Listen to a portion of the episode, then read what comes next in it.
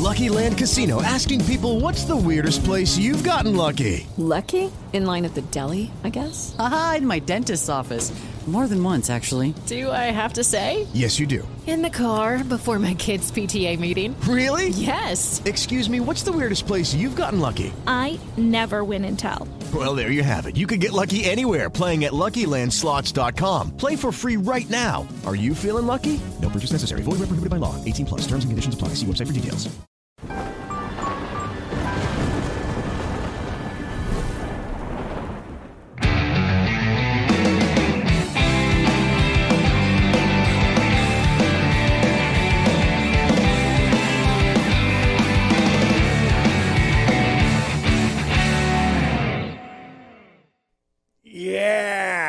Começando agora, mais um Amplifica.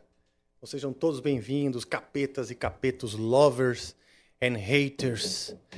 Everyone, todo mundo, aproxeguem-se, todos que gostam de música, todos que querem ver um mundo unido pela música, um mundo mais musical, mais, mais alegre, com mais respeito, com todos os sentimentos e coisas boas que a música traz. Hoje é um, um episódio muito especial.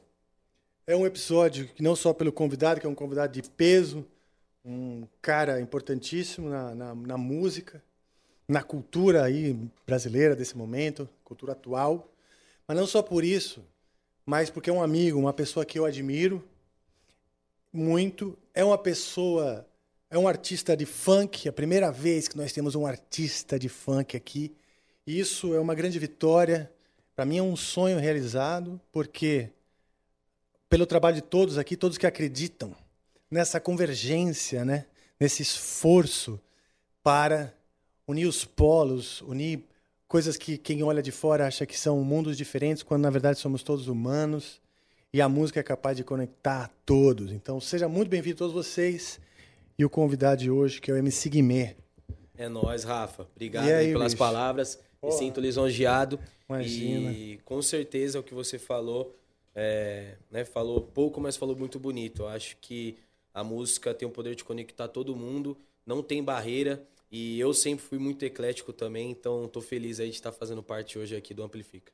Pô, cara, eu tô. Você não faz ideia, tô controlando a minha emoção. é nóis, é nóis. Você já voltou ativa completamente? Como é que é? Você já tá fazendo show pra caramba? Como é que é? Tamo, mano. Graças a Deus aí a agenda voltou forte, a gente É? tá fazendo bastante Desde show. quando começou a bater forte a agenda? Então, no ano passado, por volta de setembro, outubro, a gente planejou voltar, é, ter essa retomada dentro dos protocolos, mais retomar os shows, porque o, o mercado do funk, é, muitos artistas já tinham voltado, então isso acaba servindo de base pra gente no business, porque é aquilo, né, cara? A gente trabalha com a venda de shows.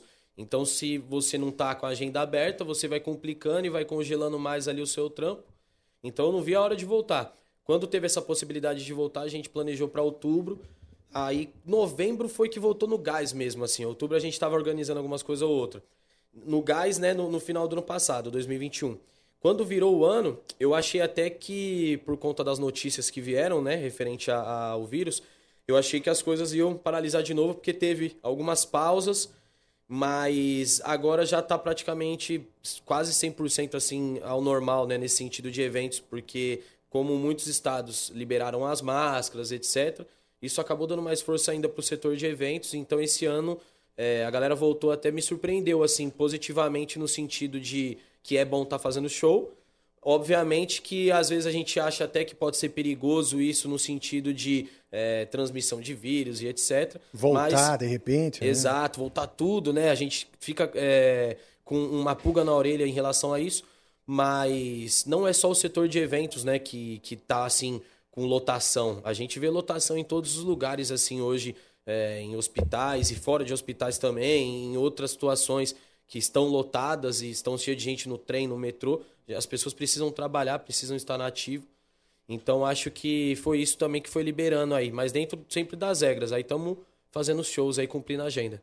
Sim, cara. Eu acho que se- é, durante a pandemia, né? Pô, foram dois anos, se for pensar. O primeiro ano, aquela coisa, todo mundo morrendo de medo, com o cu na mão, né? Sim. E respeitando e sem saber exatamente se, tipo, ia virar um, um, como é que fala, um apocalipse, todo mundo Sim. ia morrer, de, sabe, ia sobrar pou- poucos sobreviventes. É. Cheguei a pensar isso. Mas no segundo ano foi aquela coisa, pô, e as contas, né, batendo, o setor, cara, os técnicos, os rodes, iluminador, cara, a equipe técnica ao redor dos artistas, Exato. se fuderam pra caralho, porque o artista ainda tem um royalty, ainda Sim. tem um, uma grana que conseguiu aplicar aqui ou ali, né? Mas o- os técnicos se fuderam muito, então, quer dizer, o setor de evento botou Exato. pressão pra pra essa volta, Isso, né? e muita gente depende, né? Às vezes as pessoas acham de fora que é só nós ali que tá no palco que é, tem essa dependência ali desse trampo, né? Tá ativo. Mas os artistas, todo mundo tem uma grande estrutura por trás, uma equipe, e a equipe né, normalmente é, ajuda em casa, sustenta a família.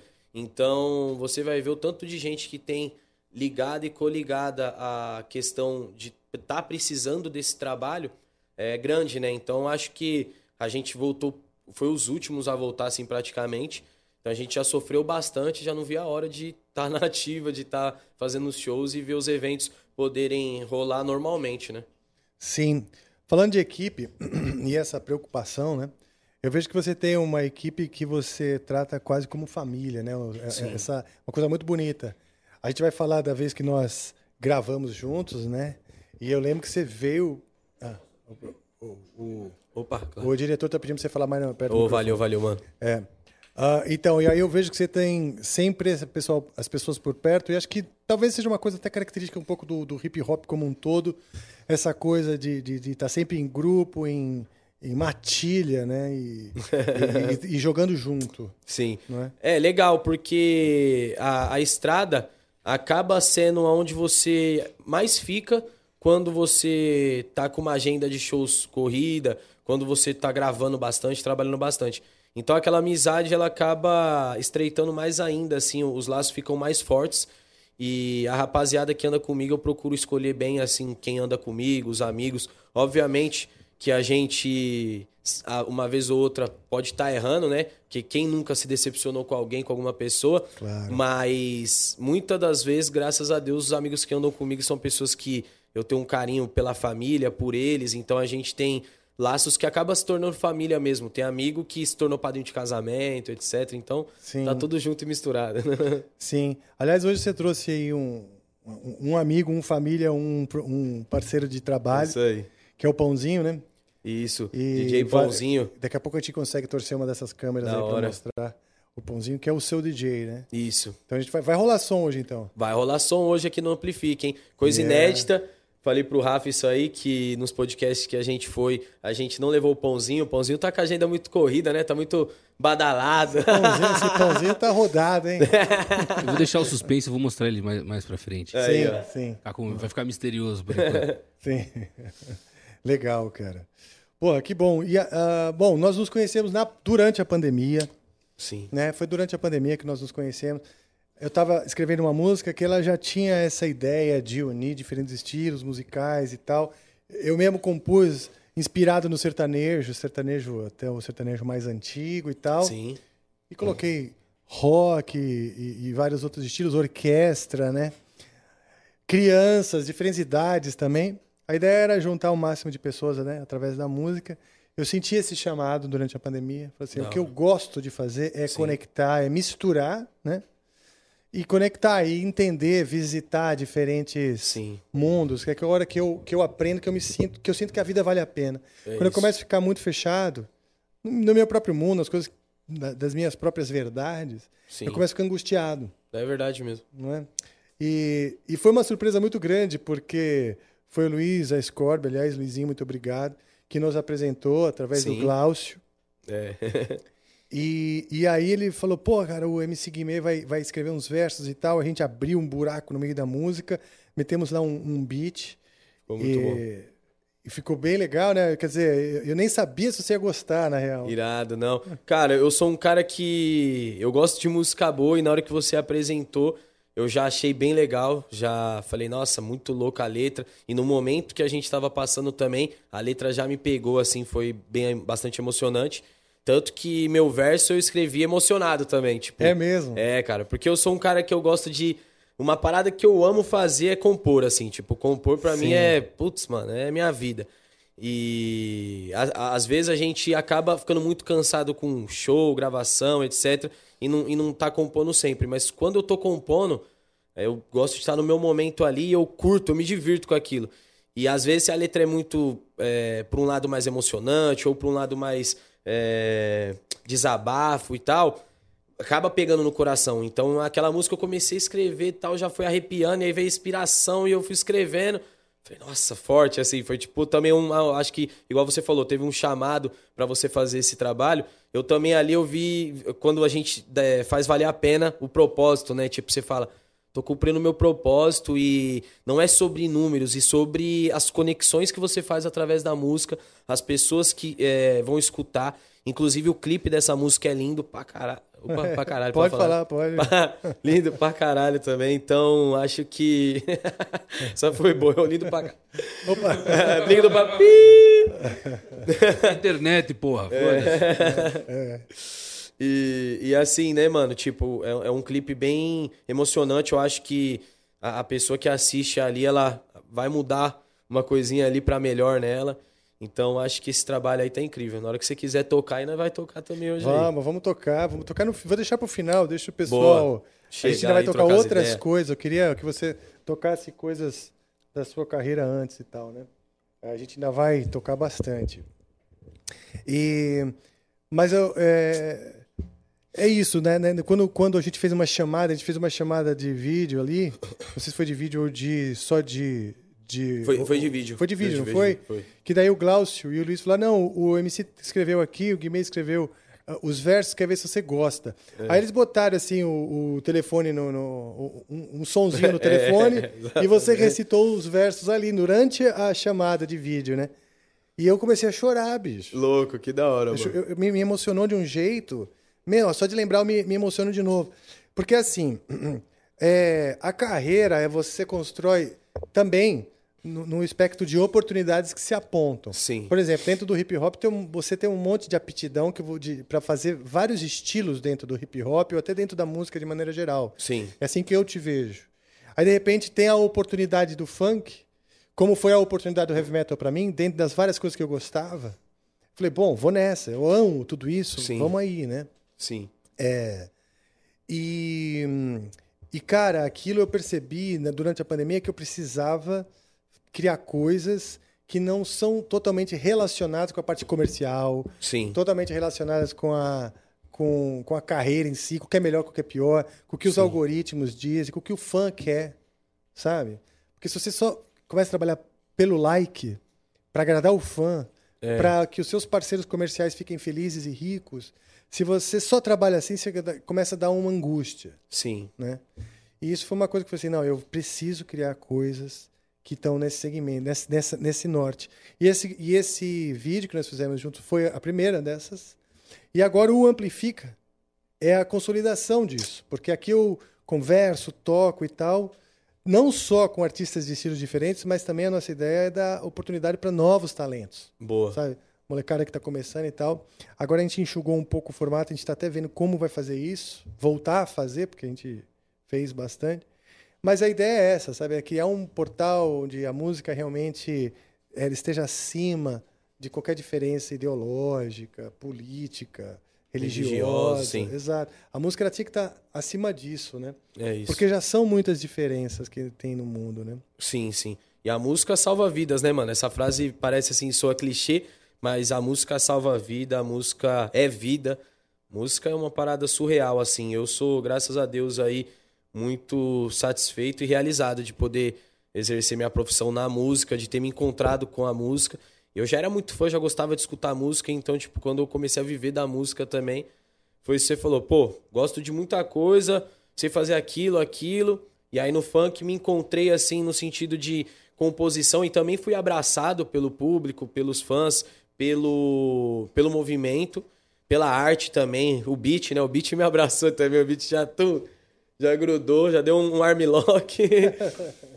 e, Obrigado, gente. e aí nessa, cara, é, eu sou, pô, graças a Deus aí consigo viver do, do funk, da música. Então isso aí pra mim é, é um sonho realizado, né? A gente vive um sonho. Sim, com certeza. Você é referência também para muitos, muitos pessoas de maneira geral, mas também o novo, o novo artista, o novo profissional que se, que se, que se molda em você e fala, puta, existe um caminho aqui, é, um, é, um, é uma possibilidade de carreira, é uma, é uma coisa que eu gostaria de seguir. Então você incentiva também Sim. novos artistas, né? Sim. É, isso eu, graças a Deus, assim, sou muito realizado é, pelos amigos que eu vejo fazer sucesso e bem. Então, principalmente a nova geração, é, eu ainda, podemos dizer assim, eu sou da média nova, né? Tipo, eu já faz uma caminhada que eu tô no funk. Então, a rapaziada que tá vindo agora, mais recente, muitos deles me encontram e falam, pô, Guimê, isso aqui, cara, você me falou lá atrás, eu passei a acreditar e virou o jogo. Pô, mano, eu escutava seu som quando eu trabalhava ainda num trampo assim, tipo, nem achei que ia dar certo o meu sonho, e hoje eu sou MC e tal. Então, isso pra mim é muito gratificante. Eu acho que é sobre fazer valer a pena mesmo esse propósito, essa missão, e poder inspirar assim, o próximo, poder inspirar as pessoas que acreditam é, em uma melhora, em, acreditam em, em poder vencer dignamente, né? Porque a música dá essa oportunidade de você viver de forma digna. É, é difícil pra caramba, né, mano? Tipo, a gente que vive da música sabe. É, não só pra você fazer o sucesso, mas pra você mantê-lo também, Manter, é. Pra você trabalhar da música é bem difícil. As pessoas acham às vezes que, pô, deve ser mão mamão, deve ser, Sim. né, coisa linda. Chove dinheiro. É, chove dinheiro e tal, famoso. Tá ligado? Mas eu acho que é isso. Eu acho que a gente corre atrás e faz porque ama também. E, e é grato à, à arte. Sim, cara, com certeza. Deixa eu te perguntar, como que a música entrou na sua vida, assim, quando você era criança? Ainda antes, talvez, do, do, do- hip hop, do, do movimento funk, como é que foi? Você já Então, gostava? É, Rafa, tipo, eu em casa, minhas referências que eu escutava, mesmo que pouco pra caramba, mas escutava música, era meu pai e minha mãe. Minha mãe, eu costu- costumo dizer que eu tenho duas mães, porque meus pais se separaram quando pequeno, então eu tenho a mãe biológica e a mãe que cuidou de mim. Ah, que legal. E essa mãe que cuidou de mim, ela era mais jovem, então ela escutava de tudo, assim, né, mano? Ela escutava Henrique Iglesias, é, Julio Iglesias. Música romântica. É, escutava também outras paradas é, de música mais nacional, deixa eu pensar assim, Ivete Sangalo, Cláudia Leite, curtia outras paradas também, é, depois, né, passou a curtir Charlie Brown e etc.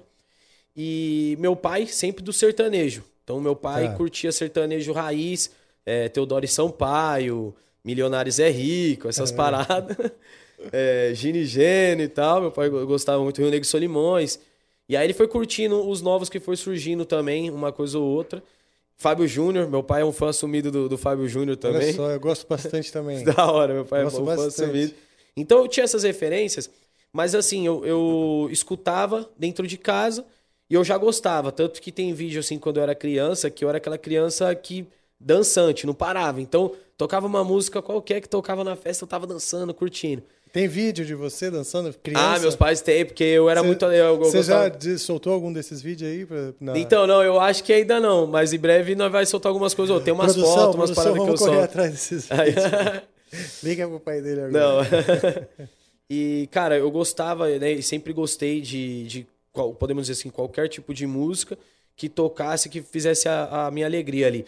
E aí, quando eu fui ficando mais jovem, aí eu já comecei a escutar mais essas rádios jovens, tipo, um pouco de eletrônico, 97, é, também o rock nacional, é, al- alguma coisa assim, não tão próximo do rock internacional, mas a- aquelas que são sucesso acaba tocando e tal. E deixa eu ver, cara. Eletrônico um pouco também. É o eletrônico, falei. Um pop rock, black. Aí começou essa proximidade com black, black charm, essas paradas. E aí o, o que tocava na rádio, eu já curtia, porque meus pais tinham aquele, aquele rádio, aparelho rádio que tocava CD e rádio, né? Bem um pouco antigo assim. Lucky Land Casino asking people what's the weirdest place you've gotten lucky? Lucky? In line at the deli, I guess? Aha, in my dentist's office. More than once, actually. Do I have to say? Yes, you do. In the car before my kids' PTA meeting. Really? Yes. Excuse me, what's the weirdest place you've gotten lucky? I never win and tell. Well, there you have it. You can get lucky anywhere playing at LuckyLandSlots.com. Play for free right now. Are you feeling lucky? No purchase necessary. Void where prohibited by law. 18 plus. Terms and conditions apply. See website for details. With Lucky Land slots, you can get lucky just about anywhere. This is your captain speaking. Uh, we've got clear runway and the weather's fine, but we're just going to circle up here a while and uh, get lucky. No, no, nothing like that. It's just these cash prizes add up quick. So I suggest you sit back, keep your tray table upright, and start getting lucky. Play for free at LuckyLandSlots.com. Are you feeling lucky? No purchase necessary. Void where prohibited by law. 18 plus terms and conditions apply. See website for details. E aí tocava rádio, então eu gostava de tocar música. Você entrava no carro, gostava de ouvir rádio, gostava de pá. E aí eu me conecto com as rádios de rap, que foi a primeira, assim, é, podemos dizer assim, conexão nesse sentido de gostar muito, de me apegar àquilo. E aí começo, até de certa forma, não façam isso, mas comecei a também comprar o CDzinho pirata, né? Comecei a fazer esse corre. Ia na feira, o, primeiro Hoje lugar nem que tem você ia... mais, acho. É, você ia lá, é verdade, nem tem mais. Mas você ia na feira, você comprava já os DVD, os Sim. CDs Quem e tal. nunca, quem nunca, né? É, tá ligado? E aí. E aí eu comecei a gostar muito também. E aí o funk também entra nesse mesmo momento. Só que o funk entra de forma. é, foi pelas beiradas, assim, tipo. Eu comecei a escutar internet com as primeiras redes sociais, que era a Orkut e tal, que eu comecei a Sim. mexer. E comecei também a escutar é, numa rádio que também era pirata, porque o, o- o funk agora toca nas rádios, assim, mas é aquela rádio que eu escutava que tocava funk era uma rádio pirata que tinha. Olha, só eu não sabia disso, que, que começou. Talvez o movimento o funk tenha começado em rádios piratas. Cara, em em alguns É estados, alguns estados é, eu, eu tenho assim referência de saber que as rádios piratas ajudou muito e ajuda às vezes manter o funk. Olha em só. São Paulo, a rádio que era conhecida era Dinamite. Baile da Dinamite já deve ter escutado, né, DJ? Então, essa rádio Dinamite era uma rádio que era, né, é, tecnicamente pirata, né? E, É. é, e tocava em alguns lugares, assim, Olha tipo. só. E aí tinha funk. Só que era aquilo também. o dia que chovia, o dia que acontecia algum BO, você não conseguia escutar a rádio. e aí você ficava meio que na, naquela pressão de querer escutar um funk. Eu escutei aí. E eu, eu era daquela pessoa que eu era maluca, assim, tipo, dava na telha de ligar na rádio. Eu tentava ligar na rádio, às vezes pra dar um salve, pra pedir uma música etc. Então comecei a me conectar que parece que eu tava sendo chamado pra viver da música, curtir a música, é, tá ali no meio. E aí depois eu começo a cantar, começo a versar, fazer rima ao vivo.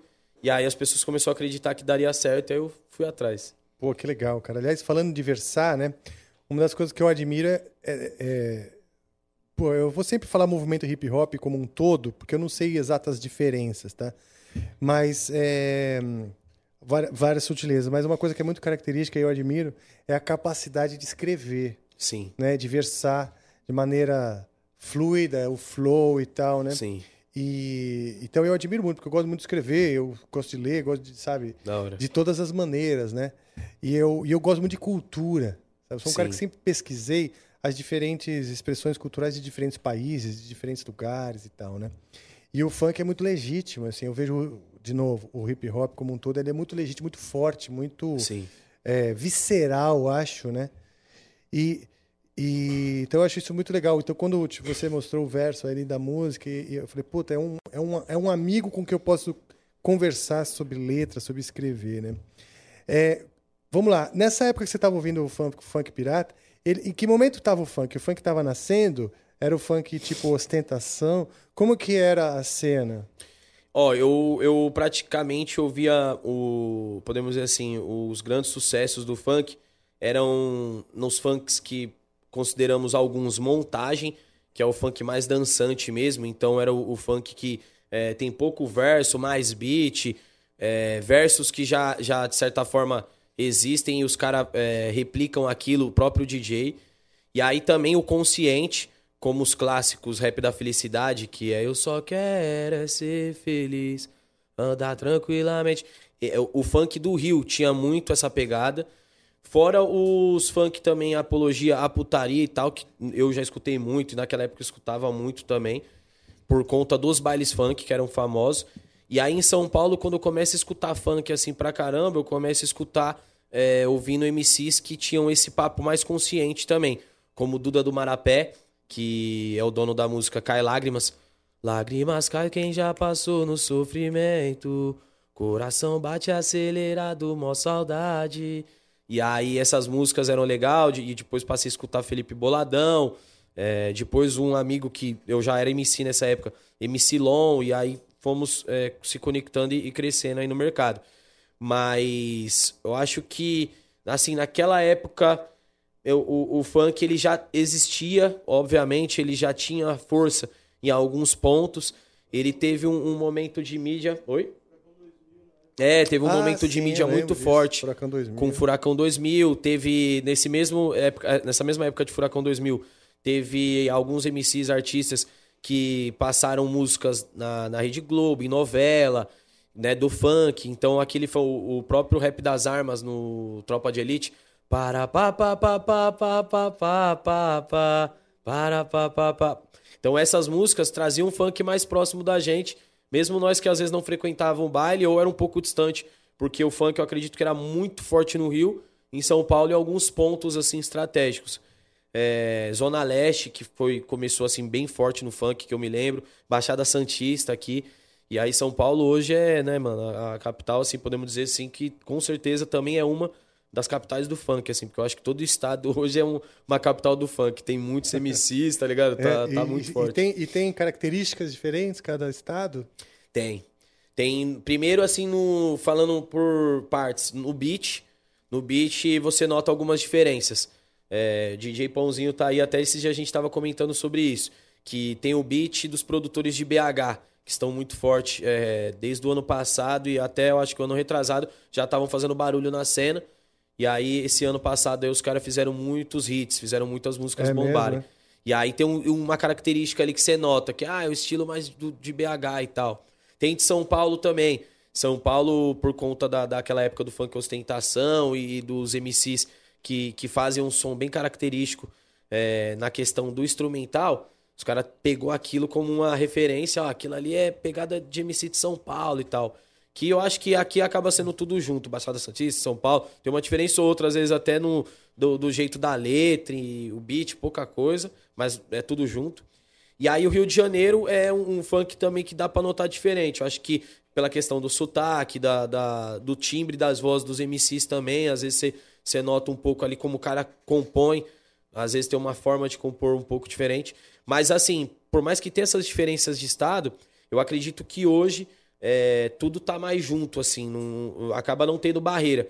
Porque muitos MCs, por exemplo, de Rio, do Rio fazem é, feats com os MCs de São Paulo.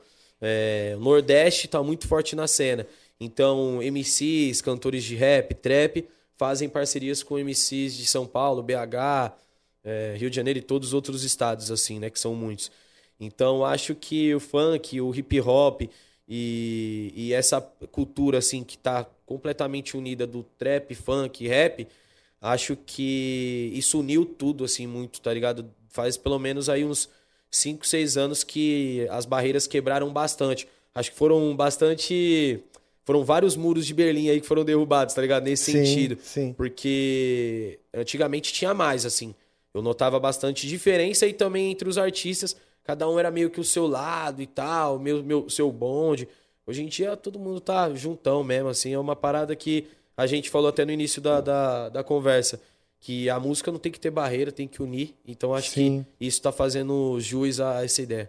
Sim, pô, é muito interessante. Quem, quem olha de fora, às vezes acha que é tudo a mesma coisa, né? Você falou, não, naquela época do funk ostentação, quer dizer, nem sabia que tinha passado, né? Quer dizer, na Sim, minha sim. ignorância.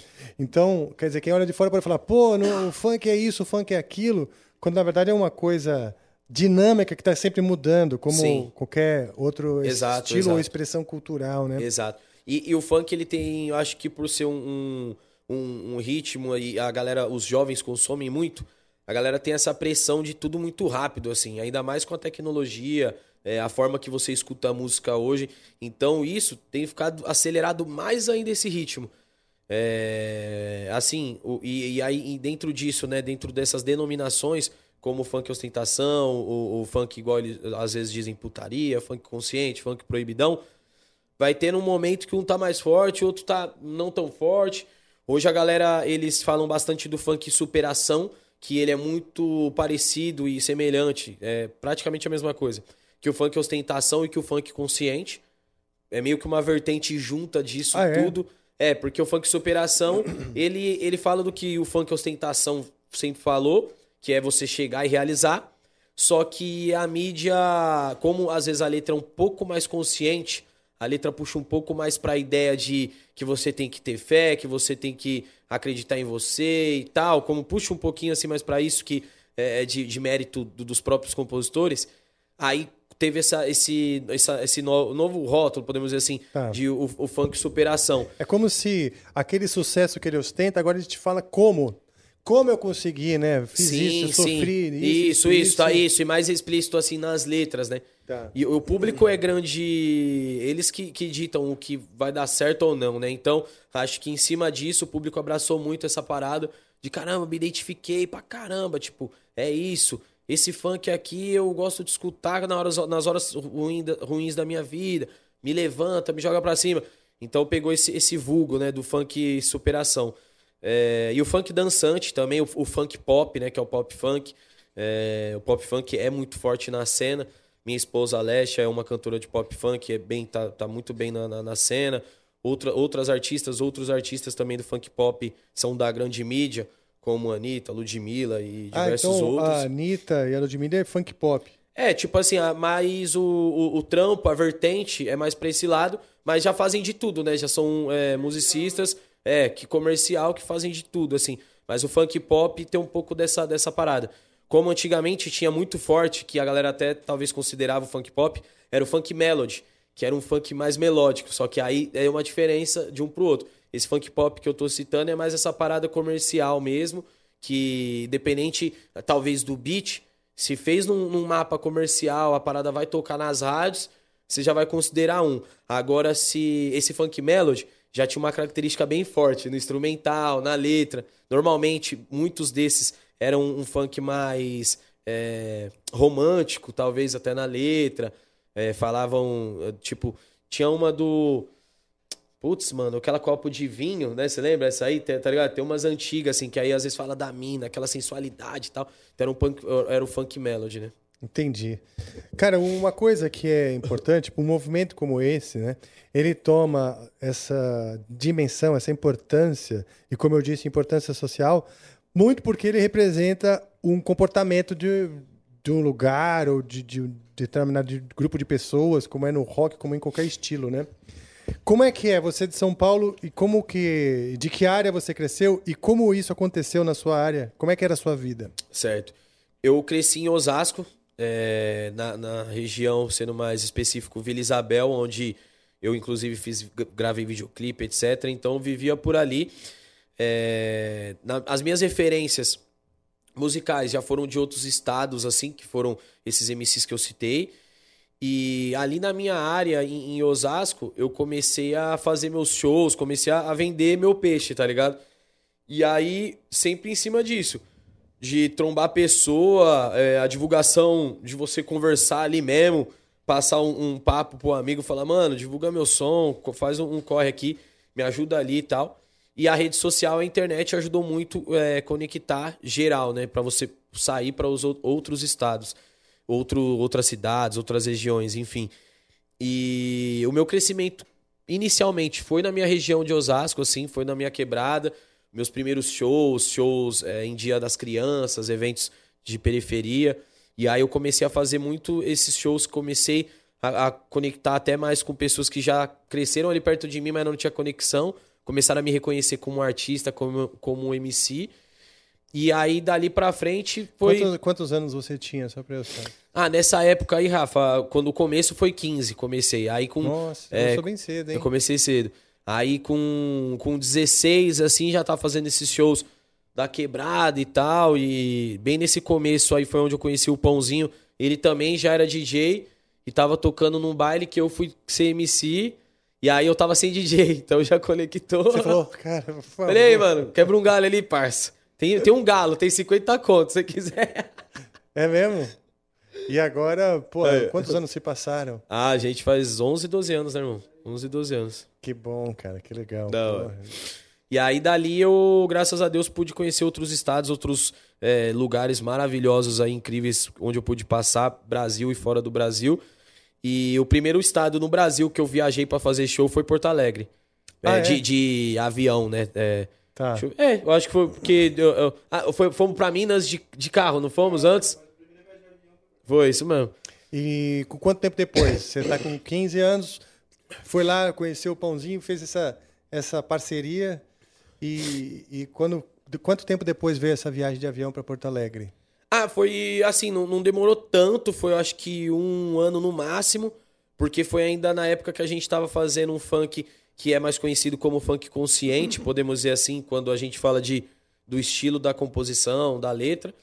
É, e aí eu já estava sendo reconhecido em alguns estados, então me chamaram para Porto Alegre, que, real, que realmente até hoje é, e na época já mostrava ser um estado que era muito conectado com o nosso trabalho aqui, o funk de É mesmo? SP. Olha muito só, louco isso, tipo, eu já tinha fã, a galera comentava, pô, só que de Poá, que dia que você vai colar e tal. E aí, pum, quando surgiu a primeira oportunidade, nós já abraçou. Minha primeira viagem de avião, nunca tinha viajado de avião. Então, já fomos felizes pra caramba. E dali abriu várias portas, mano. Tipo, gente, graças a Deus, começou a viajar direto e tal. E aí foi fazendo essa, vivendo essa rotina louca de artista. Que bom, cara. Eu li que você já chegou a fazer nove shows no mesmo dia. é Isso, mano. Isso. Nove shows. É que nosso show é de louco, né, Rafa? Você tá ligado? Você é da música, você já deve entender. Os shows de, de MC, naquela época, exatamente falando desse dia é, dos nove shows.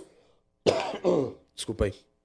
Esses nove shows foram o seguinte: é, a gente tava numa correria intensa, então provavelmente no, na, noite anterior eu devo ter feito aí, eu devo ter feito é, três, quatro shows por aí. E aí, esse dia do nove shows foi um sábado, que o sábado é o, o recheado. Sábado é o. Deixa eu ver, o, é o Big Touch, né? Os outros dias é só o, o Chicken, o, o, o, o quarteirão. Aí, nesse dia que foi o pá, double cheddar, aí eu. Se for o do, do Johnny, é o Zangrande. No dia que é o Zangrande. O, né? Diretor, aí, ó. o Deco, o diretor, que é gordinho, é, entendeu, né? Diga, pode falar. Não, você logo pegou essa, essa analogia que ele Cara, fez. A parte da comida é a parte que atiça, né? E aí, a gente, e aí a gente precisa responder nessa hora. Eu tava aqui de boa só ouvindo, mas precisei me manifestar, né? É, Inclusive, eu vou avisar você que você não falou uma coisa que eu te pedi no Verdade. começo. Puta, é verdade. Tudo bem, é, meia hora depois, mas faz essa Não, boa ainda mim. em tempo, me desculpe, mas ainda em tempo.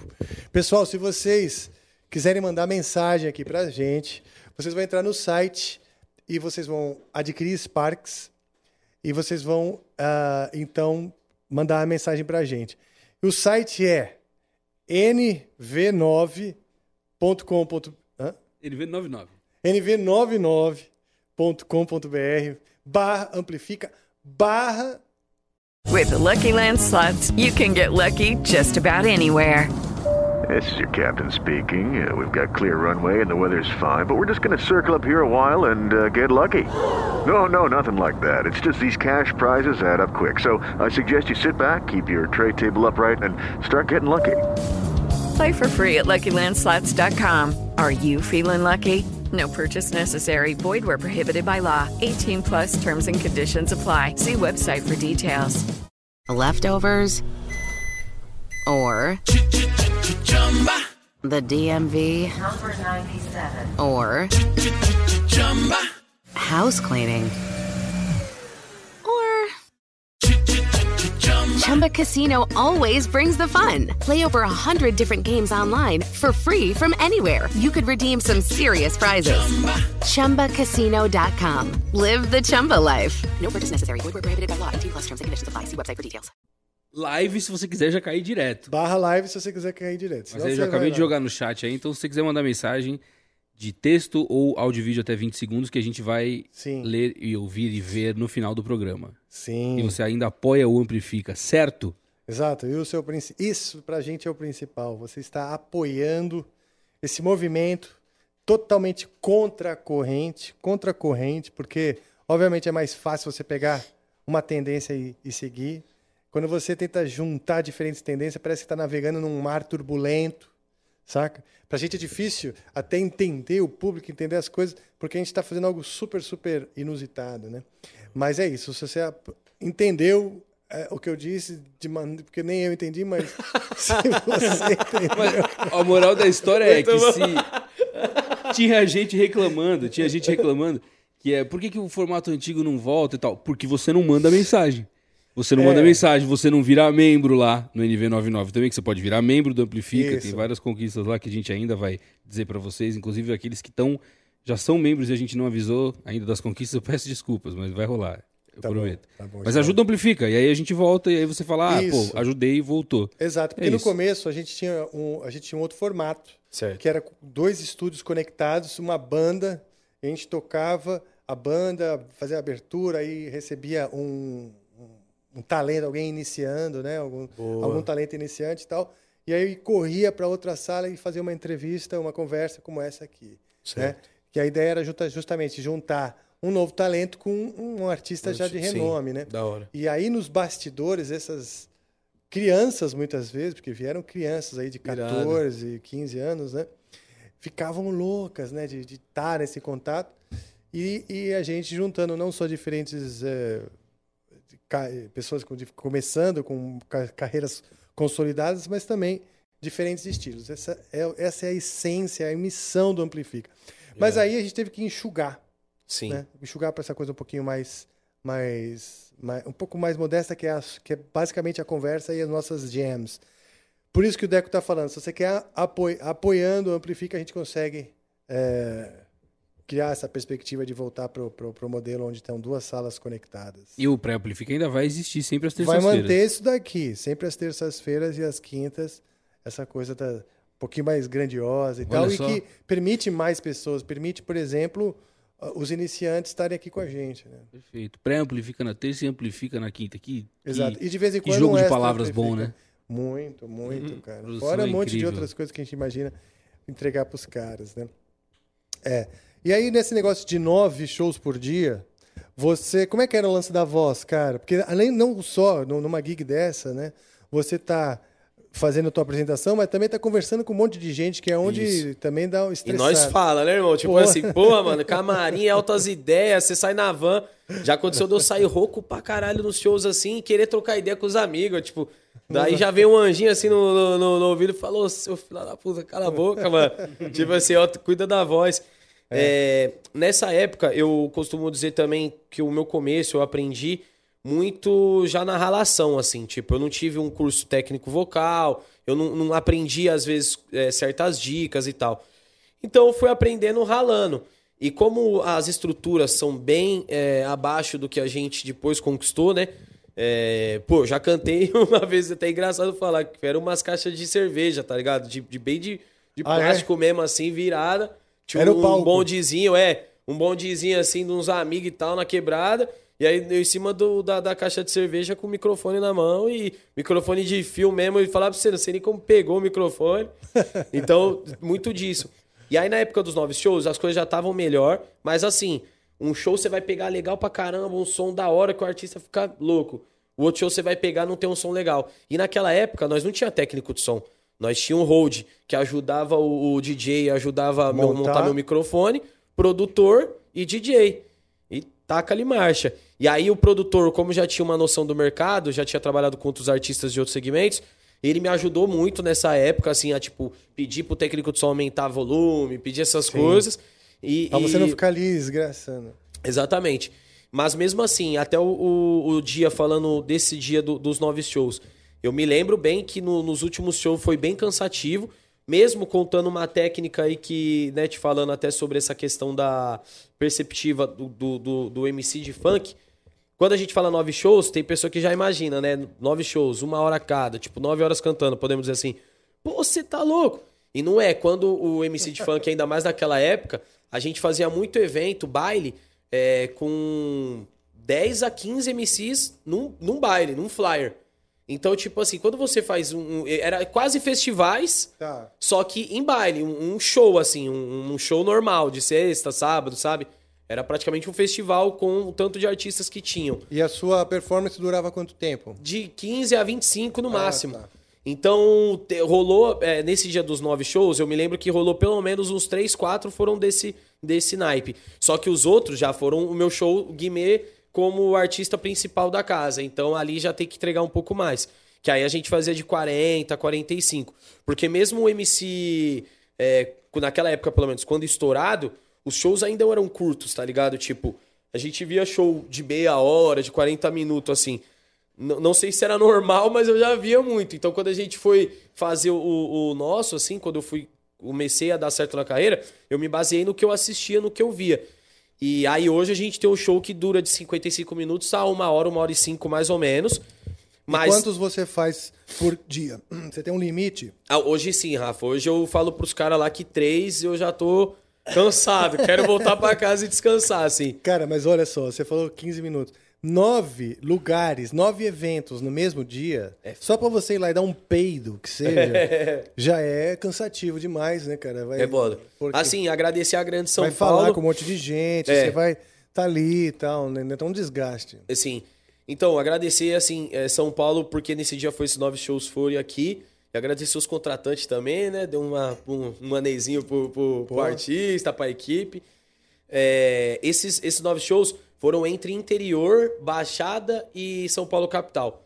Então, tipo assim, a gente conseguiu cumprir nove, é, nove jobs em, em- casas diferentes. E, e, assim, cara, tudo praticamente é perto, assim, né? Tecnicamente, podemos dizer. Porque se, por exemplo, se fosse outro estado, não, não teria cabimento, não daria. Mas por isso que deu. O nosso primeiro show a gente começou quatro da tarde, mais ou menos. Que aí foi matinê. Aí o segundo foi seis. Aí o terceiro já, eu acho que foi uma, umas nove, se eu não me engano. Aí, já, aí o resto foi se pá tudo de ma- já pra noite. Meia-noite, uma hora, aí foi correndo. Pô, que legal, cara. e você comentou, né? Sua esposa, Alessia, ela também é artista. E eu vejo que você é um cara muito família. Sim. Um cara muito família. Eu vejo muitos posts, você ir em família, na sua casa e tal. E os dois sendo artistas, como é que é essa. Pra combinar essa. A vida familiar, não só a vida de casal, Sim. mas todo o contexto familiar e as carreiras. Então, primeiro falando sobre esse aspecto família, assim, eu sempre valorizei, sou muito grato à minha família, é, são minha base. E quando eu não havia conhecido a Leste ainda, eu vivendo nessa correria louca, eu até me distanciei um pouco, assim, da minha família, né, no caso. Quando eu conheci ela, até antes da gente firmar um relacionamento sério, ela já me mostrou na lata, assim, que ela era muito família, tá ligado? Tipo, ela é aquela pessoa que ela tem data marcada de Natal com a família, etc. Tipo, eu, eu pô, fazia vários Natal, ó, desculpa aí, pai, que eu tava sendo um filho, um filho maluco. Mas vários Natal que eu não passava com a minha família e tal. Tava um pouquinho distante. E ela já não, ela já tinha esse padrão. Pô, Natal com família, tal dia eu tô com a minha família, tal situação. E aí eu fui voltando a me aproximar bastante da minha família, que ajudou muito nisso. E hoje a nossa família, como se uniu, eu costumo dizer que é uma única família, porque eu amo a família dela, que se tornou minha família também. A gente começou a se juntar muito mais, e aí isso me trouxe esse alerta também de eu estar cada vez mais próximo, assim, da família. É, a questão da agenda, eu e ela, graças a Deus, temos uma agenda muito corrida. Hoje ela é uma pessoa que ela trabalha, meu, sabe, muito mesmo assim, tipo, tem momento que eu tô conseguindo tirar de folga, fazer uma parada ali, ter um, um dia pra mais relaxar, que eu até dou uma brincada, né? Às vezes eu saco de uma pipoca, vou comer uma, é, assistir uma série, aí ela tá indo gravar não sei o que, eu tá indo trabalhar não sei o que, não sei o que. Eu já, ah, hoje é dia, hoje é dia de descanso e tal.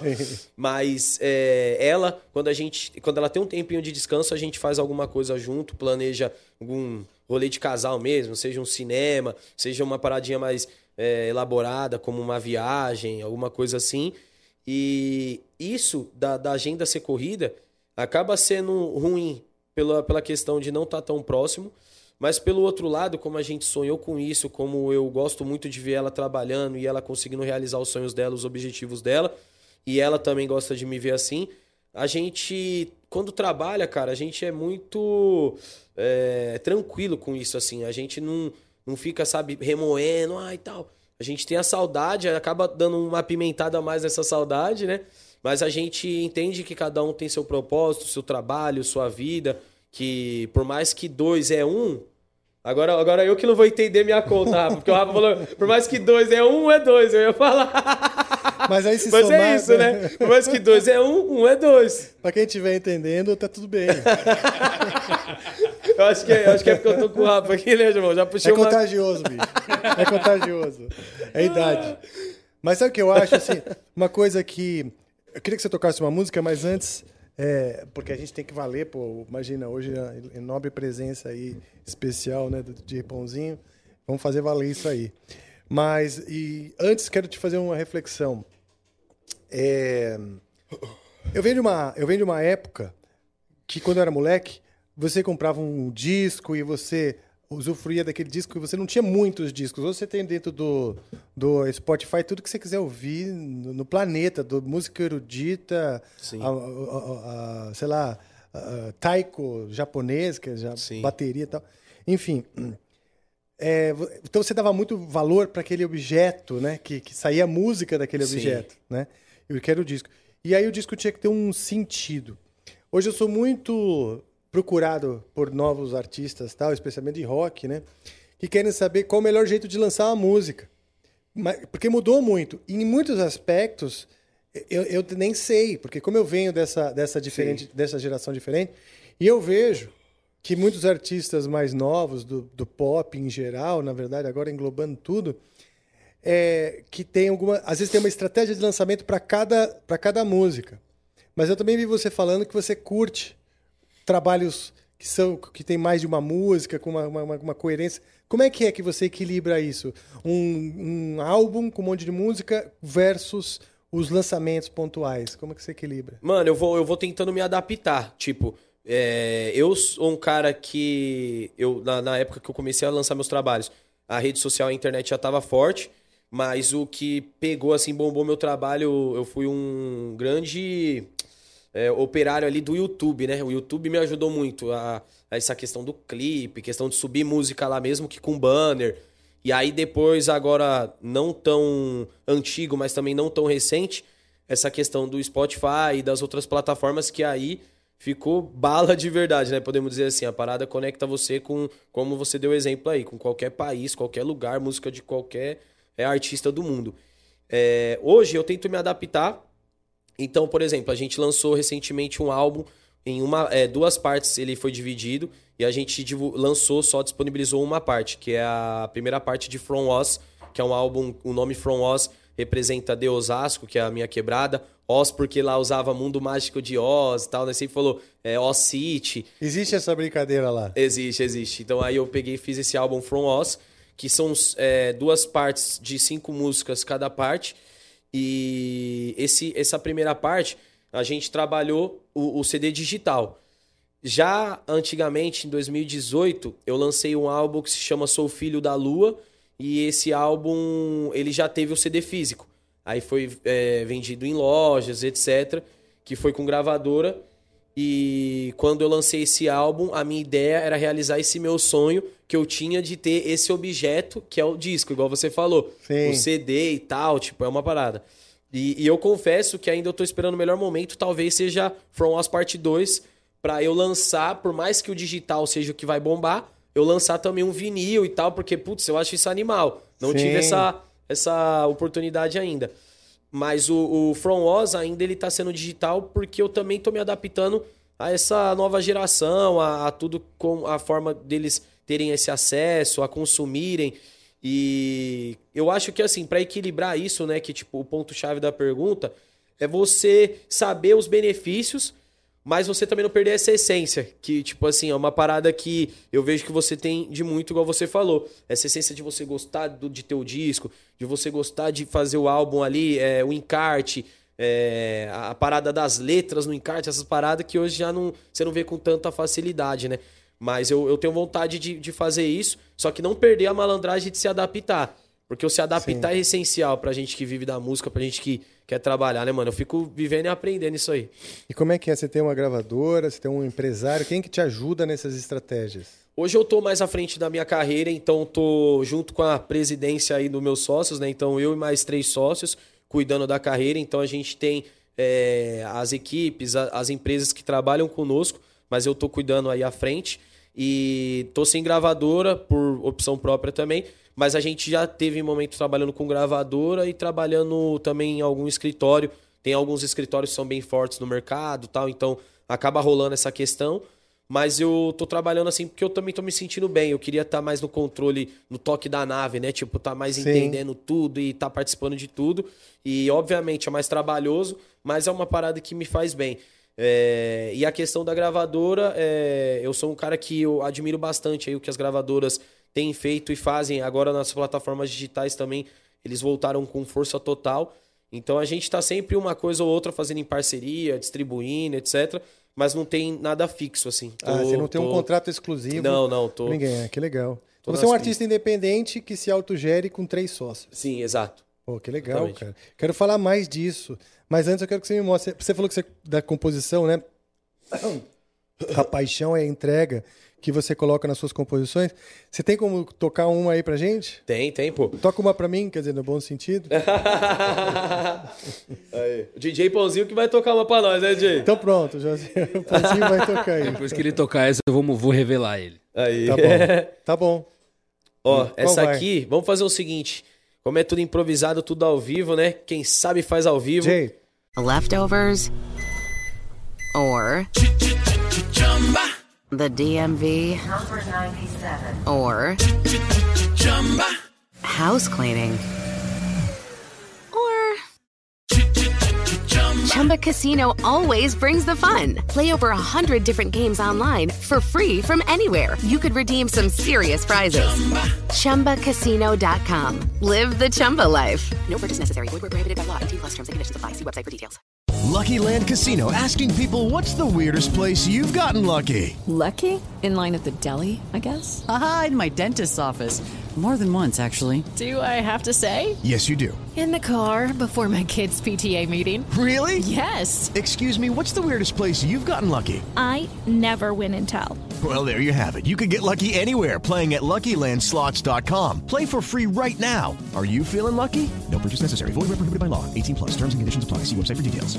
Essa música, vamos mandar o Jaquis pra vir de, um- de uma forma. É, numa, numa cronologia, né? Tipo, como eu falei, o, o funk que me destacou bastante, me levou pro mercado. Pelo menos, assim, boa parte dos meus fãs até hoje cobram que eu cante músicas desse estilo e que eu faça mais músicas desse estilo. É o funk que é considerado funk consciente. E essa música chama Eu Já Quis. É uma música até um pouco longa, não sei se eu vou lembrar toda a letra, mas a gente sabe improvisar, então ela vai fazer a letra e o refrão. ela é mais antiga. Ela é mais antiga.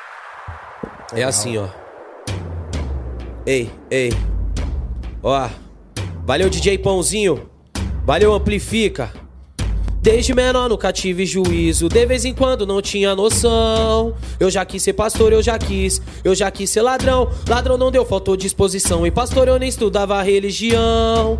Mas eu sei que queria, eu sei, nunca tive razão. Mente confusa, oficina do cão. Tem que controlar o que tá descontrolado. A atualidade mudou, mundo tá revirado. Tem que manter seu ponto de equilíbrio, mesmo se tiver desequilibrado. Tem que ter muita força pra não cair na tentação do diabo. Já dei valor, coisas fúteis da vida. Hoje realmente aprendi a viver. Ter meu próprio valor, não querer ser melhor que você. Não basta ouvir, tem que entender. Não basta ver, tem que aprender. Não basta sofrer, não basta não, tem que merecer. Assim o refrão. Eu já quis ser Pablo Escobar, eu já quis ser Fernandinho Beiramar. Hoje eu quero ser eu, só que no melhor lugar. Eu já quis ser Pablo Escobar, eu já quis ser Fernandinho Beiramar. Hoje eu quero somente ser eu, só que no melhor lugar. Hoje eu quero ser eu, só que eu quero melhorar. Hoje eu quero ser eu, só que no melhor lugar. Aí, tipo, começou essas pegadas, tá ligado? A galera gostava Puta, muito. que som legal, Da cara. hora. Olha só. Então esse é o funk consciente. É, Olha, ele, ele, é- ele é bem mais. O funk é bem mais melódico do que o rap tradicional, né? É, isso. A, a questão da, da melodia, sim. A- as letras se parecem muito, mas o, o rap, ainda mais naquela época, assim, é, podemos dizer assim, do, do, do rap da antiga, né? Igual a galera fala. o- esse rap, ele tinha menos melodia, ele era mais falado e Sim, tal, né? Mais. sim. ah, Eu acho que esse- quadrado. será que esse é o grande diferencial que do funk quando que, ajudou, colaborou pra pra estourar? Eu acho que junto com a questão do beat, tamborzão, porque o, o, beat do funk ele é uma grande característica do funk, assim. Essa questão do tamborzão, dos tam- graves além, do além, funk. além do além do, ele- do som eletrônico tem uns sons mais percussivos. Isso, exatamente. Então eu acho que isso também é uma grande, um grande charme, assim, que a galera gostou muito. E aí você fazer ess- essas letras em cima desses beats e tal, casou, assim. Foi uma parada que se uniu uma a outra e vários MCs são exemplos disso. Um MC que até legal cantar um trecho, não, não sei se você chegou a escutar esse som, mas foi um som que fez bastante sucesso, que é da Baixada Santista. Cadê, Jay? Vamos só mandar um, um trechinho dessa aqui. O Primo, infelizmente, não tá mais entre nós, mas o MC Primo É um cara que eu já era muito fã, então tive a honra de conhecer pessoalmente. E aí ele mandava um funk assim, que me inspirou muito a quando comecei a cantar. Ó. Diretoria tá de pé aí, mané. Olha a revolta do moleque sofredor. Se jogou nas ondas da maldade, maluco. Agora é tarde, teu castelo desabou. Selva de pedra, nós que vivemos. Então, tipo, tinha essa pegada do, do funk melódico e, e, e letra, consciente. Então, quando eu comecei a cantar, esse funk ele já existia, assim, tá ligado? Então, é, muitos outros MCs, Renatinho Alemão, Careca, é, MC Bola tinha umas, o, o, próprio Felipe Boladão, que eu citei também há, há, pouco tempo na conversa. Então, esses MCs tinham letras muito loucas, assim, tipo, com esses beats. Então, isso aí foi o que me aproximou desse estilo de, de composição. Ah, que legal, cara. Eu tava. Hoje eu tava dando uma, uma, uma, uma pesquisada, né? No sabotagem. Ah, ele é. Que é, acho que, tipo, um, uma das figuras mais importantes, né, do, do, rap no Brasil. E também no momento de ascensão do rap, eu acho, porque com a MTV, que, que, que, que, também deu esse espaço, sabe? Que me admira muito a importância da, da MTV nessa época. Sim. Porque ela, ela é o, fazia de maneira porra, enorme, gigantesca, o que a gente se propõe aqui, que é um lugar onde todo mundo se encontra e toca todo tipo de música. Sim, sim. E, e aí eu reparei né, que isso, nessa questão da melodia, que, que o funk tem é bem mais melódico e tal, uh, que não só eu, eu entendo que essas melodias são muito brasileiras. Sim. Eu, eu consigo ouvir dentro da melodia do funk ponto, ponto de umbanda, ponto de umbanda Sim. e canto evangélico.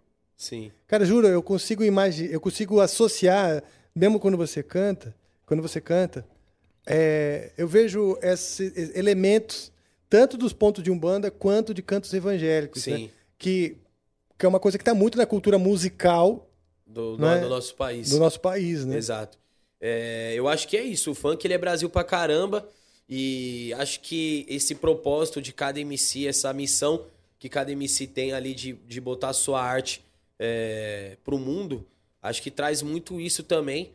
E o mundo ele é todo conectado, né? Eu acho que é muito louco essa questão. O espírito não para, então a gente se conecta é, a todo tempo com diversas é, frequências assim que, que, que tem um propósito maior que às vezes não está no nosso entendimento. E a música, o funk, também eu acho que por essa questão da história dos artistas, o crescimento do movimento, não só financeiramente em sucesso, mas quando você vê um, um movimento que abre portas para pessoas mudarem a vida dos seus familiares e pessoas ali ao, ao, redor. E aquilo, a proporção aumenta, aumenta, aumenta. É que, de, de certa forma, assim, as coisas melhoraram.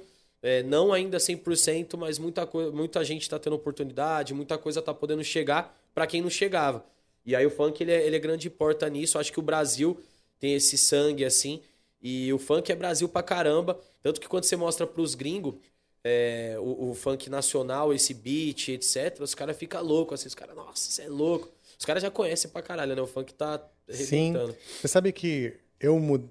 É, assim, o funk chegou para mim já com o filtro do preconceito. Quando Sim. chegou para mim, já falou assim: olha, tem um negócio que, tão, que tá rolando aí no Brasil, que é o. sempre viajando, não é que eu tava Sim. sempre atento a tudo, Sim. né? Mas então chegou a informação do que era antes de ouvir a música, certo? Certo. E chegou uma coisa assim: época do.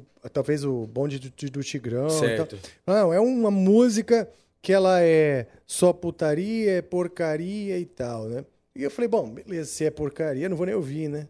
Você fica, fiquei com isso na cabeça. Mas aí eu fui ouvindo algumas outras coisas que não eram bem assim e comecei a perceber que tem um que era uma coisa maior.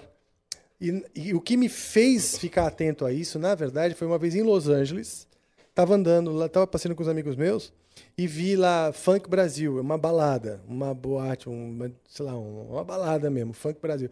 Aí eu perguntei, pô, que foi isso aqui? Eu falei assim, ah, isso aí é só funk brasileiro e tal. E cheio de gente na porta para ir ouvir. Gringaiada ali. Aí, foda. Querendo assistir. Então é uma balada em Los Angeles só de funk brasileiro. Aí eu peguei e falei, bicho, a Anitta já tava bombando, já tava. Eu já tinha conhecido uma menina da, da, da Sony que tava armando uma estratégia para posicionar a, a Anitta mundialmente. Então a gente conversou com o pessoal do Spotify fora do Brasil que também falaram de uma estratégia de posicionamento da Anitta. E, então isso é importante porque o, o, o, às vezes o roqueiro vive numa bolha muito fechada e acha que quando ele vai conversar com o cara do Spotify, com o cara do, da gravadora, de uma Sony, por exemplo, o cara vai descartar a importância dessas outras estilos. Sim. Quando na verdade é tudo, de novo, uma grande família. Aí eu falei, caralho, tem algo acontecendo que o Brasil é um lançador de tendência, né? Por exemplo, as- a- hoje você passeia pelo mundo, nas praias ou nos parques, as mulheres de biquíni estão com o biquíni enfiado na bunda, né? Sim. Que é uma coisa que só brasileiro fazia, né? As brasileiras criaram essa moda Certo. Né? Então elas elas influenciaram. O brasileiro ele influencia muito o comportamento. As pessoas de, de fora sabem muito dos problemas do Brasil, corrupção, etc. Mas admiram o brasileiro pelo comportamento, Sim. né? Desde futebol, samba, né? Ah, Neymar, isso e aquilo. E, e eu percebi ali que o funk brasileiro, quando eu vi em Los Angeles aquela balada, eu nem entrei, porque eu estava indo para outro lugar. Falei, puta, o brasileiro tá de novo influenciando as pessoas e o próprio brasileiro dentro do Brasil não tá vendo. Sim. O próprio brasileiro dentro do Brasil, ele se fecha tanto na bolha que ele não percebe a importância do Brasil culturalmente no mundo. Sim. É, não, e às vezes esse é, é, acaba se tornando o, o criticante ali da situação, né? O cara vai lá, critica, julga. Eu já vi muitos casos, tanto na questão de diferentes segmentos. Por exemplo, já teve gente que. Um, exemplo assim, é, raso, porém é, é- é profundo pra caramba, porque você vê isso de verdade, não é da boca pra fora. Eu posto uma foto com você, que é um cara é, é, muito reconhecido, né, é, nacional e mundial, mas na questão do rock você tem sua história. Aí vai sempre ter um louco, maluco, que vai lá, que tipo assim, o cara às vezes fala que é seu fã ou que não é, enfim. E aí, ah, tá louco, mano, e esse funkeiro e tal. E acontecia isso com os caras do rap também. Quando eu postava, às vezes os caras do rap postavam comigo, eu postava com os caras. Pô, e aí, rapper tal, vai colocar esse funkeiro aí e tal. Então os caras tinham essa parada. Você vê, você vê mais preconceito. Por exemplo, a gente tirou uma foto junto. A gente tirou uma foto junto. Você vê mais preconceito no, dentre os- o meu público ou no teu próprio público também?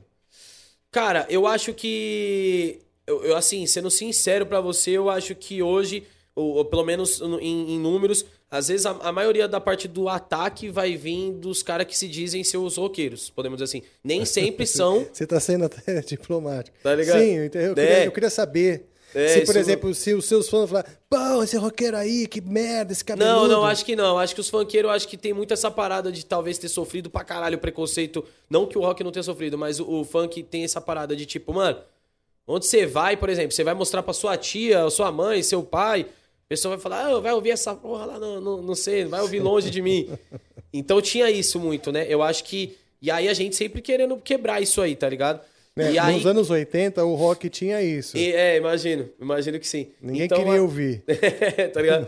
Então, mas, né, falando nessa questão, assim, particular minha, eu, eu vejo mais de- de- desse outro lado da moeda, assim, de tipo, pessoas que talvez. E não só do rock, mas outras pessoas, é, eletrônico. Já colei com DJ de eletrônico que o cara lá que se diz, o eletrônico man, o cara que ama o eletrônico, vai lá e critica o DJ de eletrônico porque colou comigo, um exemplo, tá ligado? Então eu acho que isso aí é, é, uma- é mente fechada, só que todos Sim. os movimentos têm.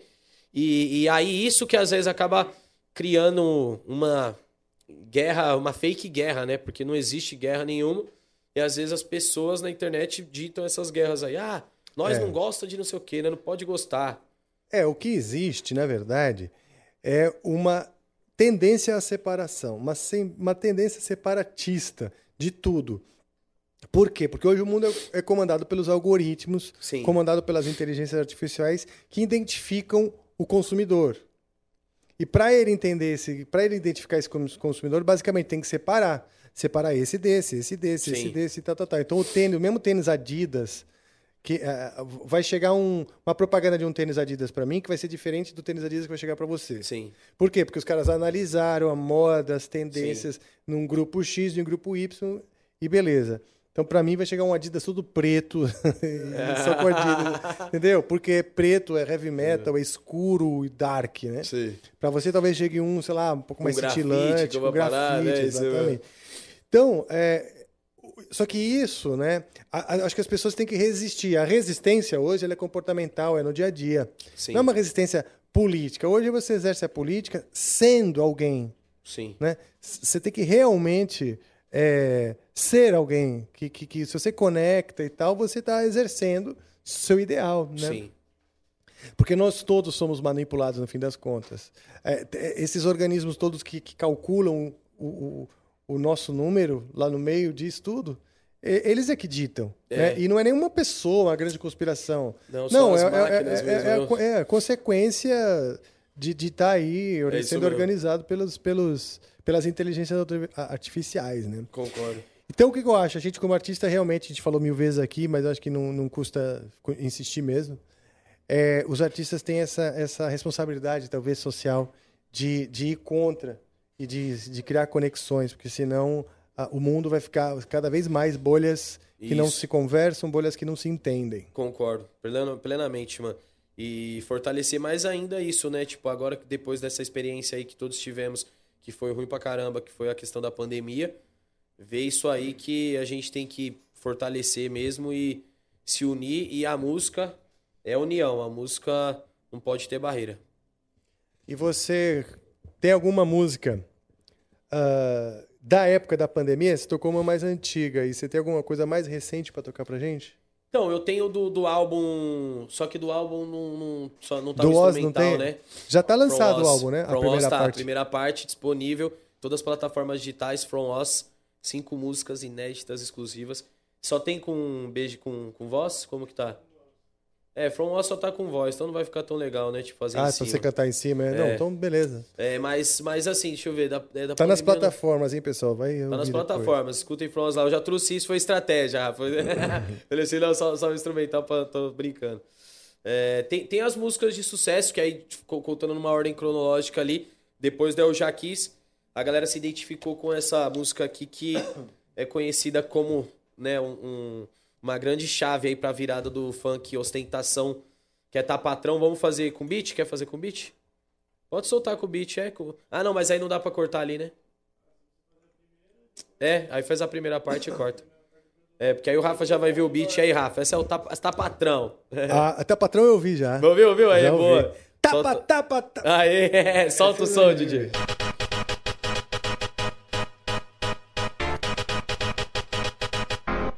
Essa foi lançada em 2010. Final de 2010. se eu não me engano. Boa, faz tempo, né? É, foi boa. E aí o audiovisual ganhou muita força, assim, na minha carreira, no funk também, com o clipe que a gente fez nela. Sim, eu vi. Quando dá uma hora da manhã, é que o bonde se prepara pra vibe. Lá botou a sua polo listrada e dá o nó no cadarço do tênis da Nike. Joga o cabelo pra cima, ou põe o boné que combina com a roupa. A picadilha pode ser de voz, só não vale esquecer que somos vida louca. As mais top vêm do nosso lado, ficam surpresas, ganhamos moral. Se o paparazzi chegar nesse baile amanhã, seu pai vê sua foto no jornal. Porto no kit de nave do ano, essa é a nossa condição. Olha só como que o bonde tá. Tapa, tapa, tapa, patrão. Tapa, tapa, tapa. Tênis, Nike, choques, bermuda da Oakley, camisa. Olha a situação. Tapa, tapa, tapa, patrão. Tapa, tapa, tapa, patrão. Tênis, Nike, choques, bermuda da Oakley, camisa da Oakley. Olha a situação. Tapa, tapa, tapa, patrão. Tapa, tapa, tapa. Caralho, moleque, vai segurar. Aí. Puta, eu lembro disso aí, cara. Lembro disso aí. E você era bem mais moleque também, né? Bem mais tinha, moleque. Tinha uma, um apelo, assim, do fato de você ser molecão. Ah, tem. Eu acho que o funk, ele, ele pede um pouco isso. É, o funk, o, talvez essa cena também trap, hip hop. Talvez seja por conta do que as letras falam. Então a gente é muito próximo dessa juventude, da pessoa. Porque assim, igual hoje eu tô. Vou chegar aí nos meus 30, né? Tô. Eu, tá ligado, graças a Deus. Eu, eu fico feliz cada aniversário. Então, eu vou chegar nos no meus 30 e a vida a gente aprende muito com ela. Então, nós vai ficando mais maduro e tal. Obviamente, quando fala de arte, eu acho que a arte ela não tem que ter limite. Então, independente da idade de qualquer pessoa, eu posso ser um senhor e cantar alguma coisa que fale com a juventude. Posso ser um jovem e cantar uma coisa que fale com o senhor. Que pra mim eu acho que a arte é isso mesmo. Mas quando a gente fala de maturidade, vivência, ideologia, acho que na época que nós é molecão, nós vai escrevendo tudo assim, vai falando muito desse papo conectado com os jovens, com a identidade. Então, às vezes, parece que pede um pouco isso. O funk, o hip hop. Então, acho que esse fator ajuda. Não só eu, mas todos os outros MCs, assim. Tanto que um fator que ajudou muito, você deve ter acompanhado, a gente acompanha às vezes na mídia, que são de DJs, é, MCs e até hoje também no, no trap, no rap eu vejo, quando é muito cri é criança, assim, podemos dizer. Quando é muito novo. Tipo, um MC, sei lá, de 11 anos. Vixe, isso chama atenção pra caramba, porque os caras falam, Entendi. nossa, mano, 11 anos, molequinho ali já Cada vez som." mais novos, né? Exatamente, já, já vai ter uns bebês cantando, mano. Exato. E, e cá, você. Como que era essa coisa de escrever, né? Além do seu interesse pela música que você falou e tal, através do seu- dos seus pais, da sua família. Como é que foi a coisa de escrever? Você tinha, sei lá, você escrevia redação na escola? Você curtia fazer isso? Mano, pouco. Aí, ó, falou da escola. A escola, eu confesso pra você que eu não fui daquele dos piores alunos, mas eu era do bonde do fundão ali, né? Então eu gostava mais de curtir, mas eu tinha um- uma identidade de gostar de estudar em alguns pontos. Porém, é uma parada muito louca isso. Eu acho que vale até mesmo pro, pro professor, pra professora, que hoje em dia eu vejo que isso melhorou bastante. Lucky Land Casino asking people what's the weirdest place you've gotten lucky? Lucky? In line at the deli, I guess? Haha, in my dentist's office. More than once, actually. Do I have to say? Yes, you do. In the car before my kids' PTA meeting. Really? Yes. Excuse me, what's the weirdest place you've gotten lucky? I never win and tell. Well, there you have it. You can get lucky anywhere playing at LuckyLandSlots.com. Play for free right now. Are you feeling lucky? No purchase necessary. Void where prohibited by law. 18 plus. Terms and conditions apply. See website for details. Não sei, eh, talvez na sua época você vai poder dizer melhor assim. Na minha época, pelo menos, eu sinto que vários professores, mano, não, não tinham, não conseguia se conectar com os alunos, tá ligado? Sim. E aí o professor ser bravão e pá, aquilo ali já Não tirava a nossa nada, brisa, é. irmão. É. Aí tinha um outro professor que era mais malandro, soltava uma dinâmica, ensinava não sei o quê, falava pro aluno ir lá. Aí nós gostava, tirava uma onda, né? Tipo, estudava com mais prazer.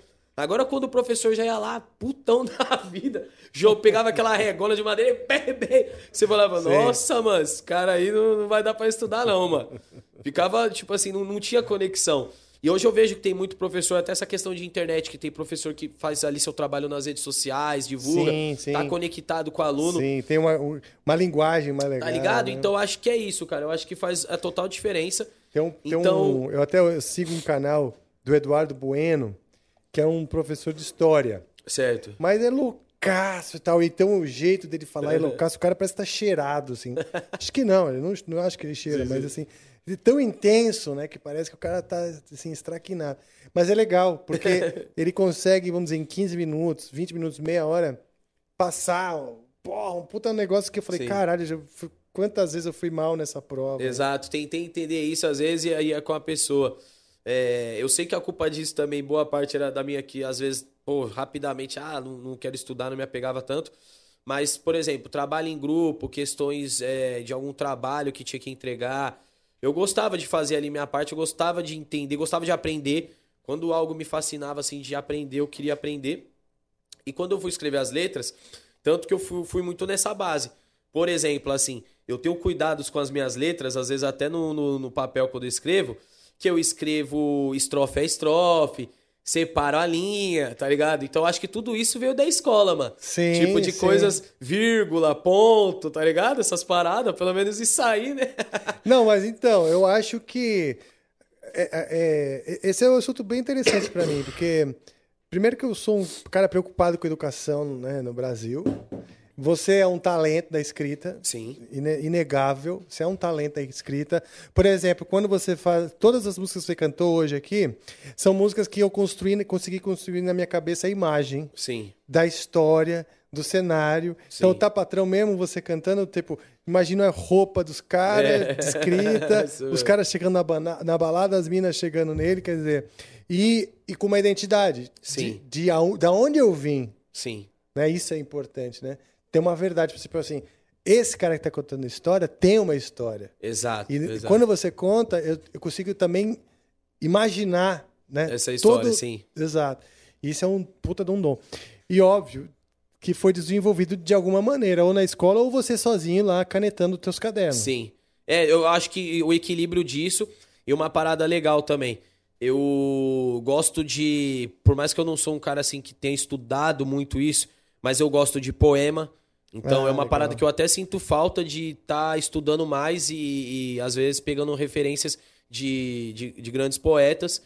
Porque cada poema, assim, que eh, talvez eu tenha lido, ou talvez eu tenha eh, passado num livro, visto em alguma frase, num grafite, cada poema, cada parada, eu sempre gostei de dar atenção, assim. Por isso que alguns versículos da Bíblia foi o que começou a me aproximar bastante também em relação à fé, porque eu sempre achei muito poético, tá ligado? Algumas paradas Ah, é? assim.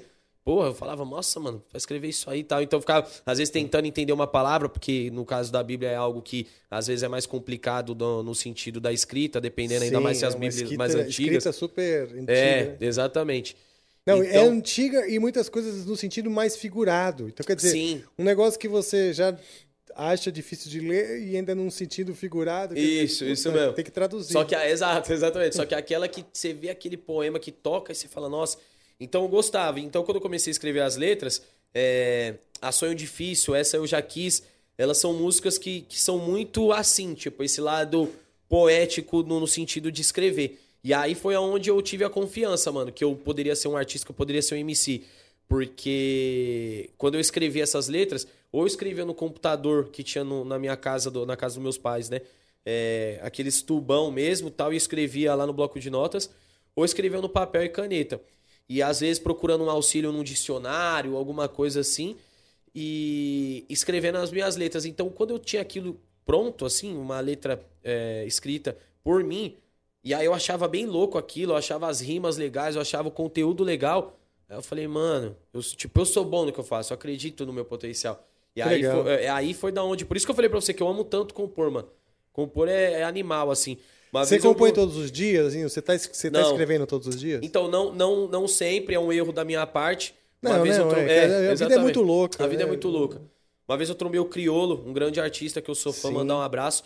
O Criolo um dia olhou pra mim e falou, e ele, ele é muito calmo, né? Aí ele, pô, Guimê, firmeza. Mano, escreva tudo.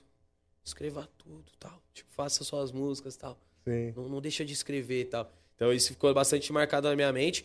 E eu sei o quanto a gente ganha escrevendo. Então, às vezes, quando você deixa de escrever, às vezes é por correria, trabalho, mas às vezes também é um certo relaxo. Que aí, tipo, na hora que você tem um momentinho ali de boa, você quer, sei lá, fazer alguma parada, jogar um videogame, etc. E aí você, pum, caramba, ó, tinha um tempo. Porque pra quem compõe vai se identificar comigo. A composição é animal, mano. Tipo, você, às vezes, cinco minutos, você constrói, às vezes, uma história, uma parada assim que, tipo, vai ficar marcada eternamente na sua vida. Que foi o que aconteceu com algumas músicas minhas.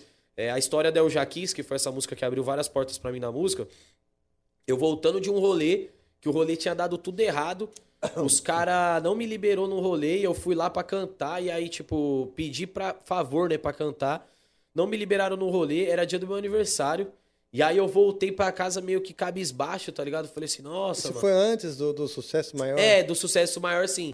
Já cantava, já tava correndo atrás, mas aí aquelas portas fechadas na cara. E aí eu voltei pra casa, Rafa, é, de madruga, e aí no momento que eu tava sozinho na rua, e aí eu gostava de ficar cantando. Eu, eu acho que as pessoas me viam na rua e falavam, vixe, o cara é doido, fala sozinho. É? Aí ah, eu- porque você tava rimando ali. rimando e tal. E aí eu voltei e eu, eu, eu fazendo essa música. E eu lembro que eu tinha um celularzinho já que tinha um gravador. E aí eu fui gravando as melodias que iam indo na minha mente, que é a. Desde, é, sair desde menor, nunca tive juízo, de vez em quando. E aí falando disso, falando exatamente tipo, de um jovem confuso, que o cara, tipo, olha o, o contraste, né? O cara já quis ser pastor, já quis ser ladrão. Ladrão não deu que faltou disposição, pastor eu nem Sim. estudava religião, tipo. E aí, eu, eu- aí fala, tem uma parte que é legal dessa letra que fala, eu sei que queria, eu sei, nunca tive razão, tipo. Quando a gente acha que quer alguma coisa, mas nem sabe se quer, então, aquela confusão. E aí, olha que louco isso. No outro dia eu mostro a letra pra alguns amigos, alguns amigos gostam. Eu entro em contato com o produtor na semana, gravo ela na- naquela semana. E quando eu lancei, nossa, pra mim foi um, um- um- alguns degraus assim que eu consegui subir na escada do- do- do- da minha caminhada. Porque aí o, a- o fã falou assim: Meu, eu tô chorando com essa música, meu, eu me identifico muito. Eu Pô, trombei o Mano coisa. Brown uma vez e o Mano Brown falou pra mim assim: Pô, você que tem uma música lá que você fala que você já quis ser pastor, já quis ser ladrão e pá. Então isso é da hora pra caramba pra mim, assim, porque é uma letra que quem escutou é, sabe que, tipo, tem um talento ali, tá ligado? Tem um Sim. MC, tem um, um, um coração, tem um propósito. E aí é por isso que eu falo, que eu amo compor. Nesse dia mesmo, imagina que se eu pego o celular, coloco no bolso, não, não tenho ali a inspiração, não tenho vontade de escrever, volto pra casa como um dia normal e, e nada aconteceria. Mas quando você vai, entrega ali e fala, não, vou escrever. O, a questão também da, da vez que eu escrevi o verso com, com vocês na, na música Dar as Mãos, esse verso também foi muito assim, tipo, eu tava pandemia, então já tinha uma rotininha ali até chatinha, né? Que você acorda, toma um café, almoça, às vezes faz um treino, às vezes não, e aí passa aquela tarde. Aí eu fiz essa rotininha, só que quando chegou no final da tarde, falei, vou ligar minha caixinha de som aqui, pego meu caderninho, vou escrever essa letra. Então quando você para pra compor é da hora. Porque se você não para, você não abre o caderno, você não pega a caneta, irmão, não vai Aqui sair. Não vai acontecer. Não vai acontecer. Exatamente. Que nem quem fala que quer ganhar na loteria, mas não joga. É. Porra, o cara quer Exatamente. ganhar na loteria, que já é difícil. Sem jogar. Aí você jogar, É. os caras estão jogando lá, fazendo 200 jogos. Você não quer jogar e quer ganhar. é Exatamente. Quer dizer, você encontrar um espaço como artista é difícil. Mas se você não tentar, aí é impossível. Aí é impossível, falou Né? tudo. Né? Então, eu, eu, eu tenho até um- uma, uma espécie de palestra, um curso que eu dou que chama Espada do Artista, que é para para falar da importância do artista e tal, Boa. né? A- Não só o acorde, os caras querem saber, né? As Certo. escalas e tal, mas entender a responsabilidade do artista. Boa. E uma delas, na minha opinião, é que o artista dá voz para as outras coisas que as pessoas sentem, mas não conseguem dizer. Sim. né?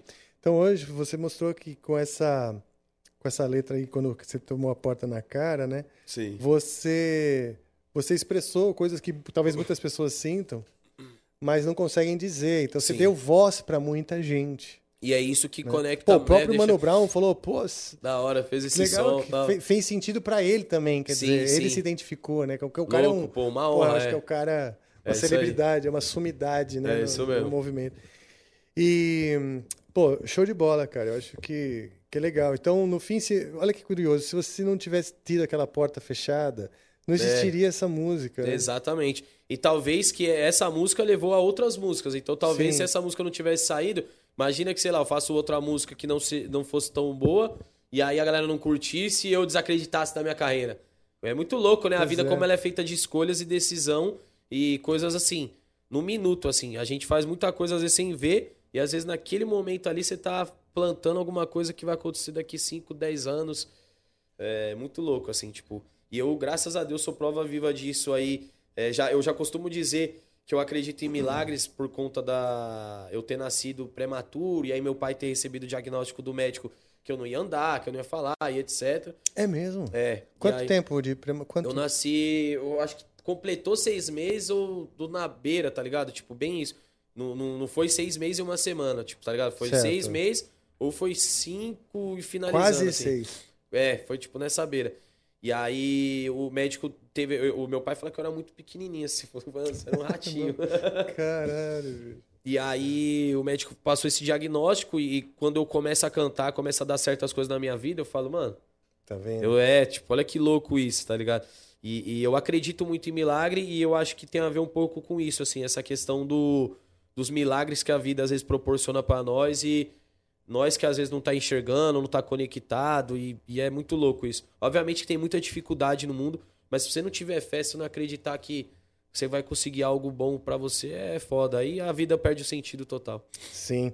Essa coisa da fé que você, que você comentou, como ela entrou na sua vida? Em que momento? Já sempre existiu? Ou teve um momento que te fascinou os versículos da Bíblia e aquilo te, te, te chamou? Mano, é, a princípio foi meu pai, porque meu pai, o que que acontece? Ele, quando, quando moleque, eu fiz primeira comunhão, catequese, essas coisas, e por causa que minha avó, minha família, boa parte era católica.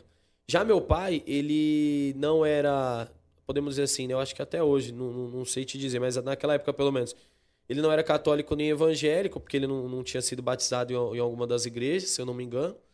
E o principal era, ele não ia em igreja, assim, pessoalmente. Não que seja um erro ir, mas também não que, não, não que seja um erro não ir. Sim. E aí ele não ia em igreja. Aí nessa, o- uma parada que ele fazia que eu falava, mano, alguma coisa tem aí. Ele lia a Bíblia todo dia, mano. Olha. Tá ligado? Só que ele não ia em igreja, irmão. Tipo, eu fui fazer minha primeira comunhão, ele não foi. E aí, as outras partes da família, minha mãe, as pessoas me incentivavam mais, me levavam às vezes pra igreja. Essa coisa. Meu pai não ia de jeito nenhum. E aí teve até um momento que eu tava mais rebelde, eu ficava falando, não, eu não quero ir, não preciso ir, porque tipo, o pai não vai e tal. Só que aí minha mãe, a galera sempre falava, não, mas não, não, não compare e tal. Só que ele sempre lia a Bíblia. Todo dia, todo dia. Tinha um horário dele lá, ele ficava até meio chato, assim, colocava o óculos dele e tal, abria a Bíblia e lia, lia. Depois do trampo, né? Que ele sempre trabalhou de manhã das seis até as quatro da tarde. Tinha dia que ele chegava umas cinco, seis. E aí já tomava o banho dele, tomava o café dele e já ia pra, pro, pro sofá ou pra cama e lia a Bíblia. E né, fazia o horário dele ali e dormia.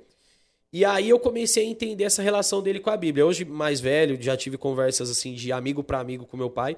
Ele me contou que ele leu a Bíblia do começo ao fim três vezes. É mesmo? E as três vezes Olha. que ele leu, uma das vezes foi por uma depressão que ele teve, que ele tava, né, tipo, passando fome, a par de treta, e aí ele leu e aí ele sentiu que aquilo deu força para ele. Depois, outro momento que ele também tava passando alguns problemas. E aí, esse terceiro momento, se eu não me engano, já foi na, na, nessa época que eu via ele lendo a, a Bíblia sempre. E também foi onde nós não tava é, maravilhosamente bem, tava um pouquinho melhor, mas não tava bom, né? Tava, tinha que melhorar. Então, com isso, eu peguei essa, essa referência de tipo assim, pô, você ter fé é diferente de você ir à igreja todo domingo ou todo dia, enfim. Sim. Porque tem pessoa que acha que eu vou lá todo domingo, mas tá falando mal do coleguinha, tá desejando mal do, do amiguinho. Exato. Tá ligado? é foda. É. E desrespeitando os outros na rua, tendo preconceito, enfim.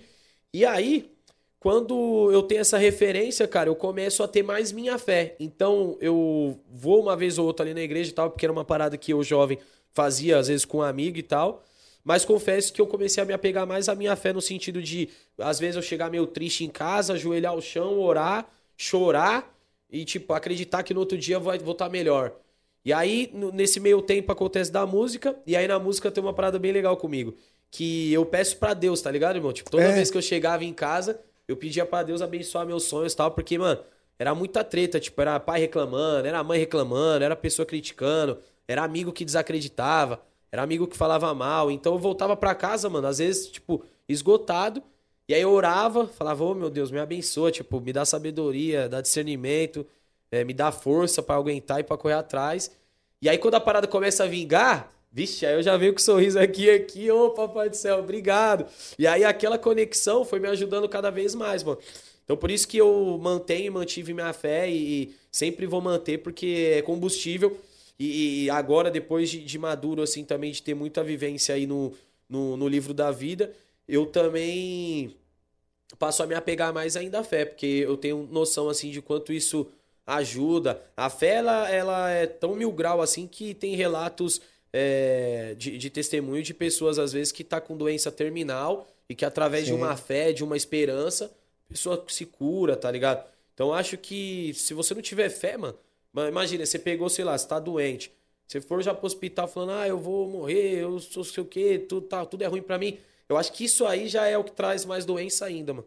Então a fé ela cura, a fé ela ilumina os passos, seja qual fé que for, qual crença for, qual religião. Eu, eu não gosto de rótulos, tanto que importante falar. Eu fui batizado na católica quando criança, mas quando adulto eu me batizei na evangélica.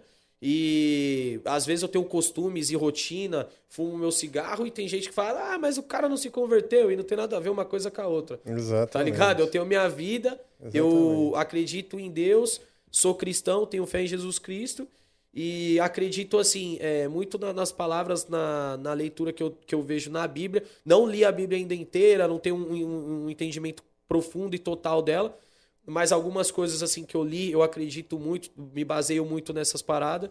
E eu tenho a fé em Jesus Cristo, assim, eu acredito muito, porque minha avó, meu avô, as pessoas que eram mais, é, mais velhas que eu, na época que eu aprendi muito, que eu criei minha base, me passaram muito isso. Então eu fui me baseando nisso e acreditando nisso, para ter uma vida melhor, para ser melhor, para aprender com os erros, para aprender a perdoar, para aprender a, a querer ser perdoado né? Pra, tipo, fazer o, que é bom da vida, para ter humildade, que é isso Sim. que me fascina em Jesus Cristo, assim, tipo, é, o cara é o rei dos reis e era, e era humildade, né? Então acho que tudo isso me coloca o pé no chão. E aí a maior referência, resumindo essa, essa conversa dessa parte, é o meu pai. Por causa disso, tá ligado? Por saber que ele é um cara que, tipo, é, do, do jeito dele ali, com a simplicidade dele. Até hoje ele é assim demais, tá ligado? Tipo, às vezes eu chego na casa, na, na casa dele, assim, às vezes alguma coisa que é um pouco fora da realidade dele, ele dá a humildade dele, já o assusta e já, tipo, não, é, minha vida é isso aqui, ele é simplão, veio do interior tal, tipo, viveu na roça, então ele tem uma, uma paz interior, assim, ele tem um- uma vivência, uma essência que é uma base muito sólida, humilde, respeitadora, educada, sempre me ensinou a chegar, sair. Então, acho que esse- esses fundamentos aí me ajudou a, a me entender melhor na fé. Porque se eu fosse me basear, por exemplo, é, nos pastor que tá roubando dinheiro do, do, do, do povo, ou fosse me basear é, na outra pessoa que tá falando que tem a religião X, mas critica Y, tá ligado? Aí eu acho que a pessoa acaba se perdendo. Então, minha base mesmo foi no meu coroa, que eu sei da real dele ali, vivi tudo. O que eu não vivi com ele, ele me contou, né? Tipo, a gente tá conectado e mesmo que talvez não tenha me contado, minha vida já estava escrita pra vida depois da dele, através da dele, junto com a da minha mãe. Então acho que isso aí que me, me fortaleceu na fé, irmão. Que, tipo, que eu acredito e que eu sigo com confiança.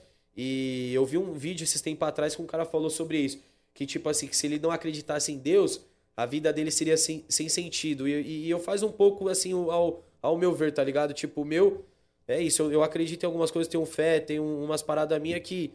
Se eu deixar de, de fazer isso ou de acreditar nisso, parece que a minha vida perde um pouco sentido. Mas respeito todo mundo que, tá ligado? Que tem outra visão. Então, Claro. Até por isso a fé colabora, né? O próprio. É. Você falou de Jesus Cristo, a ideia é justamente o acolhimento e o perdão e o amor e tal. Isso mesmo. A fé tem que ser uma coisa leve. Não pode ser uma pressão. Pô, você tem que ler a Bíblia inteira, senão você não vai entrar no É. reino do céu. Não, você tá doido, peraí. É, isso disso, mesmo, né? é isso mais- mesmo. é um pouco mais simples, né? a- Isso. a- essa revolução espiritual, né? Isso. Essa aceitação e essa entrega. Mas, mas é isso. Tem outras coisas. fo- O que, que você tem ouvido hoje, assim, no seu playlist? é, no seu playlist tem ah, só coisas mais ligadas às coisas que você faz ou você também ouve de outras coisas diferentes? Não, tem umas. Vamos ver, ver aqui, vou falar ba- O que, que bastante o público coisas, não né? sabe que você hora. curte?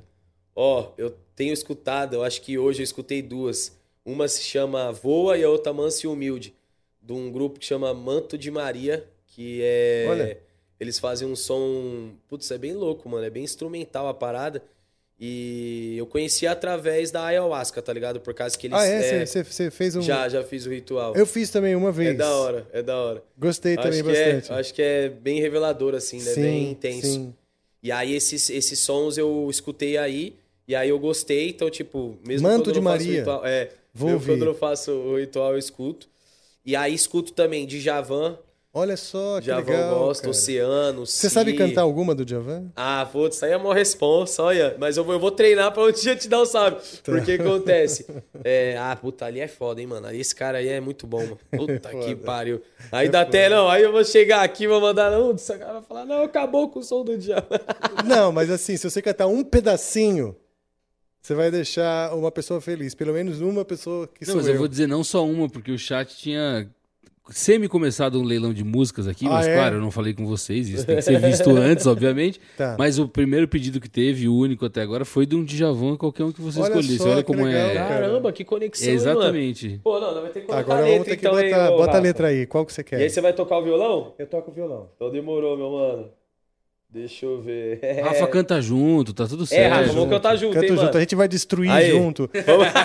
Nada Ó, pessoal, viu? Entendeu, gente? Ó, Isso aí, se a não- música o Rafa me ajudou, eu não destruí sozinho. Exatamente, é um complô, basicamente. É.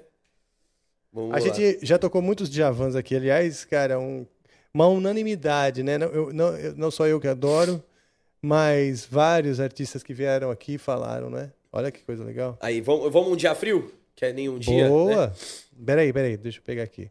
Deixa eu pegar a cifra simples. Iniciante. Boa. Aí, ó.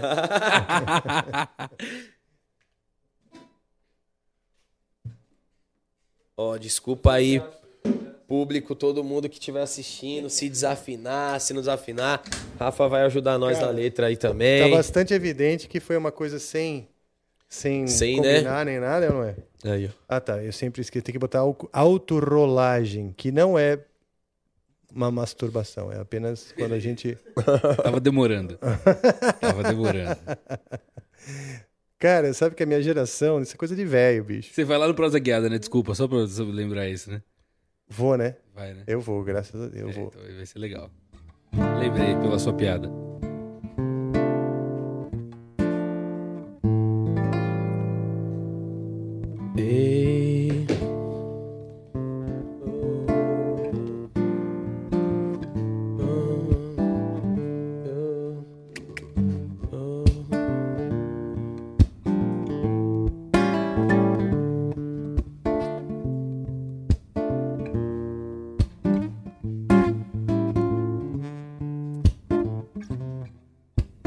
Próxima pode começar então? Vamos? Que que, porque tá bonito aí, ó. Rafa tá até me deixando constrangido aqui, pai, que eu vou ter que. Ah, peraí, Vamos então, junto, vai. hein, Rafa? Então tá, já que a gente vai junto, eu vou botar um chocalho na meia. Isso aqui já virou meu clássico. Muito bom.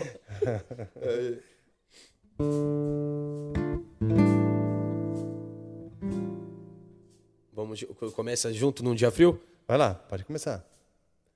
Um dia frio. Aí, boa. Um bom lugar pra. Ixi, olha já.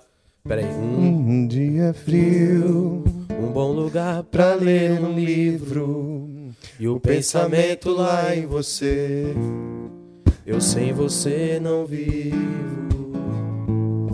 Um dia triste, toda a fragilidade incide. E o pensamento lá em você, tudo me divide. Um dia frio, um bom lugar pra ler um livro. E o pensamento lá em você, eu sem você não vivo. Um dia triste, toda a fragilidade incide. E o pensamento lá em você, e tudo me divide. Da felicidade. desejo como ao ar, mais que tudo. Mesmo com todas as riquezas, Sheiks árabes, não te esquecerei um dia, nem um dia. Espero com a força do pensamento. Ah, é. É, criar a luz que me trará você. E tudo nascerá mais belo, verde faz do azul com amarelo, o elo com todas as cores pra enfeitar amores. Pô, ficou legal agora, cara, que você botou um É, pouquinho da rap, sua né? onda. É, isso aí. Fa- Mandei fa- logo fa-. Faz dessa onda aí. Fa- faz na onda do rap e o tudo nascerá mais belo. Vai lá. Tá. Tá junto, Rafael, também? Peraí, é que eu não lembro o tom, cara. Não lembro o tom. Ô, Pãozinho, não tem como você botar um beat aí nesse. Você É, acha eu que dei tem um- umas erradas também aí no, nesse, na, na afinação. nesse aqui, ó.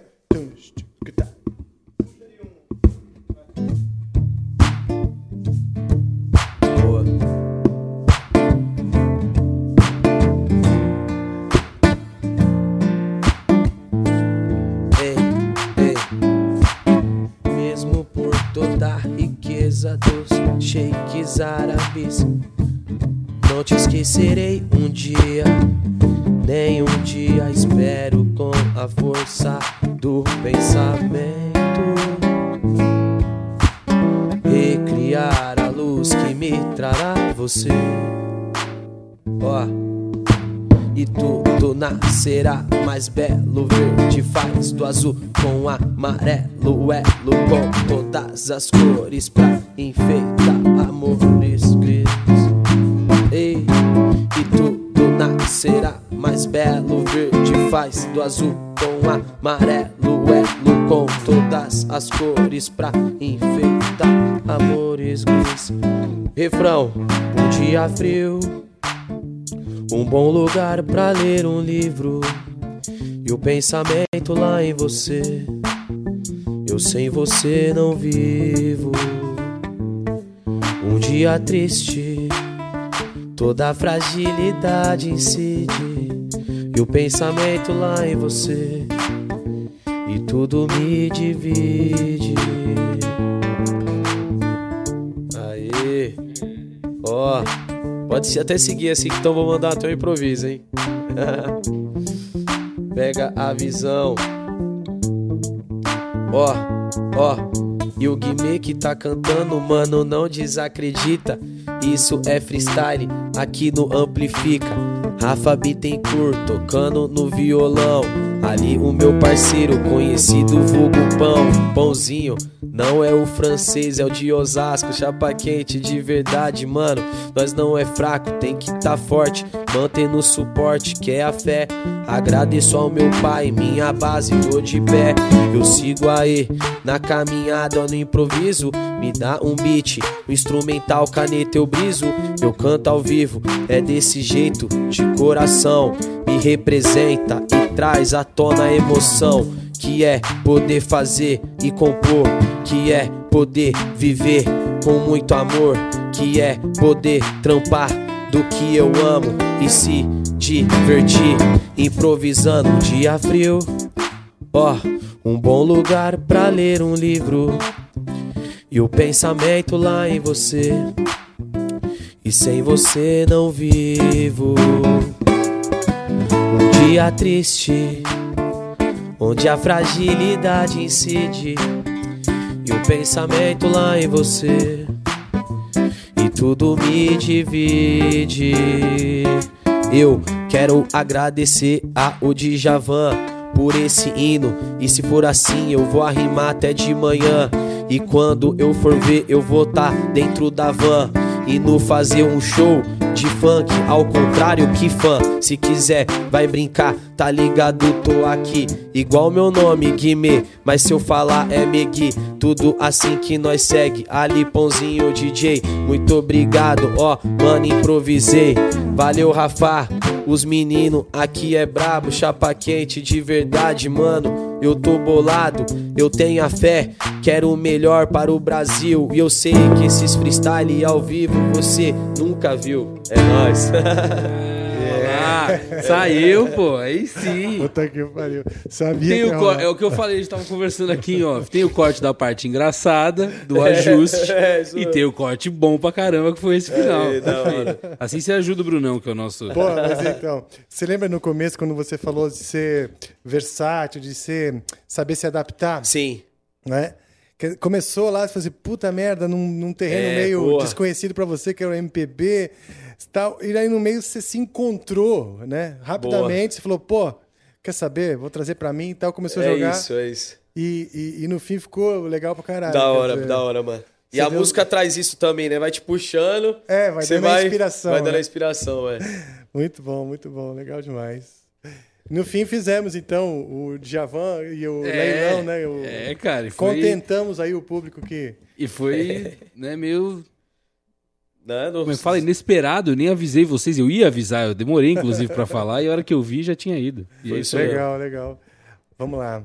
É, vamos fazer mais uma? Tipo, não, eu quero fazer uma aí para encerrar que seja, que é o Dar as Mãos. Eu nem sei se eu faço inteira, porque é uma música grande e, e é até difícil de, de tocar aqui e cantar e tal, né? Mas eu gostaria de fazer. Podemos fazer, na hora antes que- De, antes de, de fechar Demorou. geral, né? E mais comentários aí que você gostaria de, de, de trazer pra gente? Deco? Não, eu acho, eu acho só que é, é relevante ressaltar. Eu normalmente não faço isso, mas eu vou fazer hoje. Tá. É, é relevante ressaltar que aqui no Amplifica a gente preza sempre pelo respeito, tá? E que o que a gente faz aqui é música, independente de como ela seja e a maneira como ela seja feita e exposta. Então, assim como a gente se propõe a mostrar isso para todo mundo com respeito, eu espero que sempre o respeito seja mantido. A gente tem. Obviamente, a gente tem algumas pessoas do chat aqui que são São desrespeitosos. desrespeitosas, deselegantes, mas o banimento tá comendo solto hoje. Ah, é? E pra mim isso é uma, é uma benção, é uma graça. Porque o botão do ban ele come e é gostoso de apertar. Então era só isso que eu queria dizer, que a gente preza pelo respeito. É isso. E a gente tem Sim, muita gente que é fã do Amplifica Deus, aqui que tá junto hora. com a gente na causa aqui e mandando essa galera a merda. É Sim, isso, da hora, ótimo, mano. Ótimo, exato. Porque isso aqui, cara, eu, vou te fa- eu falei no começo e vou falar de novo. Isso aqui é a realização de um sonho. Isso aqui hoje é o dia que a gente realmente é o primeiro artista de funk, cara. A gente teve meninas que já gravaram funk Sim. aqui, de diferentes idades e de diferentes patamares da, da, da carreira, na, na carreira. Mas hoje, de fato, um artista que tem a história do funk e tal. E, e então é a realização de um sonho. Antes de, de começar esse. eh, Durante, né? Olha, eu vou começar um projeto que une diferentes estilos. Uma, um, um cara chegou para mim e falou assim: um, um comentário, né? Fiz um post. Ah, vai rolar o Amplifica e tal. E aí o pessoal, aí eu falei, vai, são, é, conexão e tal, dando oportunidade para também outros no- jovens talentos, etc. O cara falou, olha, Rafael, é legal essa sua ideia de ter diferentes estilos, que eu acho legal. Mas, por favor, menos funk, porque funk não é música. os Nessa hora, eu sou um cara emotivo também, sou um cara que também rezo e tenho a minha intimidade. Tem, tem uma, tem uma, essa, um lado sensível, vou chamar assim, né? Meu olho começou a lacrimejar de tristeza. De Sim. tristeza. Porque eu falei, cara, como que a gente vai vencer essa pobreza de espírito É, das foda. pessoas? Isso é pobreza de espírito. Você achar que o estilo que você gosta, vamos dizer, está acima de outros. Sim. E você achar que o estilo musical X ou Y não é música, porque porque nos seus parâmetros, né, na sua, no- dentro das suas verdades, aquilo não, não, não, não, não, é, não existe contentamento, sei lá, não mexe com você. Sim. E, e o movimento punk, na, no, no começo dos anos 70, na Inglaterra, ele tinha muito isso. Era, um, era completamente incompreendido. Imagina a gente tava lá, os hippies de um lado, Sim. falando paz, Paz no mundo, amor, guerra assim. do Vietnã, etc. Ah, o mundo ocidental no pós-guerra, Guerra Fria e Estados Unidos, Inglaterra, os eixos, aquele eixo ocidental de, de países da Europa ficando cada vez mais ricos e, e mostrando através de seus filmes e de sua cultura que aquilo era o, o caminho e tal. A Inglaterra querendo se, ven- se, se vender como como um, um, um país que era resolvido e tal, rainha, reis, etc. Aquele conto de fadas, né? E os punks, falaram assim, eram as pessoas que estavam desempregadas. Isso também não é bem assim. Essa realidade não é bem assim. Né? Tipo, tinha os estilos musicais, o rock progressivo, tinha várias coisas muito legais em música acontecendo. Mas o, quando chegou o, o- o punk, o punk mesmo era para dizer, ó, a realidade é outra. Aqui nós estamos desempregados, a gente não tem é, é outra é outra história. Então você e muitas pessoas disseram que aquilo não era música. Sim. Hoje, o punk, que nasceu na Inglaterra e depois virou, espalhou pelo mundo inteiro, inclusive no Brasil, que tem uma Sim. cena punk Forte. super forte e consistente. Aliás, falta um artista de punk essencialmente aqui, e já vamos resolver esse problema em breve. É, era uma coisa muito, é muito real também, da, da expressão daquele pessoal, seja um grupo de pessoas, os desempregados dos subúrbios da Inglaterra. Né? Sim. E eu vejo o, o- o funk brasileiro uma coisa semelhante. Tipo assim, cara, essa é a nossa voz. Entende? E tem uma, e tem uma necessidade, uma urgência, um papel social. E a pessoa falar que isso não é música, porque não tem guitarra, ou porque não tem Sim. acordes, ou porque. Seja o que for, me deu tristeza. Eu, começou, É eu fiquei angustiado, eu fiquei triste. Eu, eu, eu fiquei com vontade de chorar, mas de tristeza. Não pelo cara, porque eu falei assim, meu, não, o cara é um, de vários. Sim. Eu fiquei triste porque não era um. É isso mesmo. eu sei que existem vários. É isso mesmo. E aí eu fico triste, triste pelo Brasil, Sim. que precisa entender, sabe? Entender que não é dividindo que a gente vai melhorar esse país. Com certeza. É juntando, É isso sabe? mesmo. Então, então é isso. Foda-se. Deixa, eu acho que o pessoal está entendendo bem aí a proposta. A proposta é essa, é uma proposta que é muito mais dentro do nosso do, de um ideal, cara, de uma coisa ideológica, de uma ideologia, do que de, de realmente apresentar tudo certinho, porque a gente erra aqui e tal. O mais Sim. importante é que exista essa conversa, esse diálogo. Exato, entende? exato. Enfim, eu me, me empolguei aqui por conta da. que isso? é da hora que... Não, mas é isso, eu concordo com você. Infelizmente, às vezes, é baseado num preconceito de um preconceito que tem, né? Tipo, igual você falou. Às vezes, é... pô, o cara não só não ouviu ainda, ou só não tentou compreender a história daquele artista, ou daquele fã, daquele público. E aí já vem com essa ideia rotulada, fechada na mente, que, ah, funk não é música e tal. Mas assim, né? Aí falando lá do bom de todo esse BO todo que temos aí, que, que a gente vê, é, que graças a Deus tá diminuindo. Tipo, antigamente era muito mais, né? Hoje em dia tá diminuindo, mas tem vários ainda. Só que eu acho que é uma parada que a tendência é diminuir, cara. Porque a- o, o ser humano ele não pode ser tão é, cabeça fechada assim, então, é, podemos dizer assim, nesses casos em específico, tão ignorante ao ponto de sempre querer só dividir, sempre querer, não, você pra lá e eu pra cá, tá ligado? Senão não vale a pena a gente estar correndo pro, pro respeito é, mútuo, de, de geral, todo mundo, sem diferença, seja social, seja de qualquer, né, qual- qualquer situação. Então a gente tem que quebrar todos os preconceitos e na música também, né, mano? Que tem muito, a gente sabe, então temos que quebrar isso aí, porque o preconceito não vale de nada, mano. Tem que. Todo mundo tem que viver feliz do jeito que entende, que quer, e se, e se unir, se apoiar. É, tem o direito de, ah, eu não gosto muito desse estilo, ok.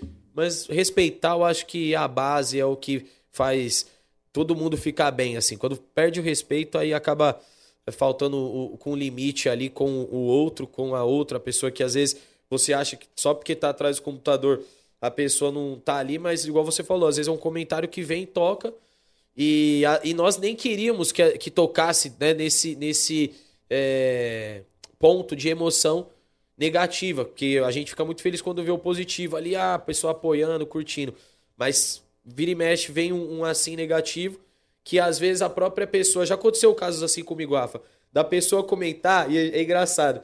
Já aconteceu o cara criticar, aí o cara vai lá e ganha a atenção dele. Eu, é respondido. Aí, aí ele fala assim: pô, Guimê, desculpa aí, sou seu fã. Já aconteceu isso. É Então já mesmo. tem uns caras que te criticam, às vezes, que talvez tenha sido Porque até tem esse um cara. senso crítico. É, aí, tipo, do nada o cara concordou com o seu, com o seu argumento. Putz, desculpa aí, sou seu fã. Mas também tem aqueles que é firme na, na crítica dele ali. Sim. Ele vai te criticar, você vai responder ele, ele vai arrumar outra pra te, querer destruir você, podemos dizer assim. Que não é a crítica construtiva, é a crítica destrutiva, né? Que o cara É. quer só decidir o que ele acha bonito, o que ele acha certo e você que se foda. Exato. é.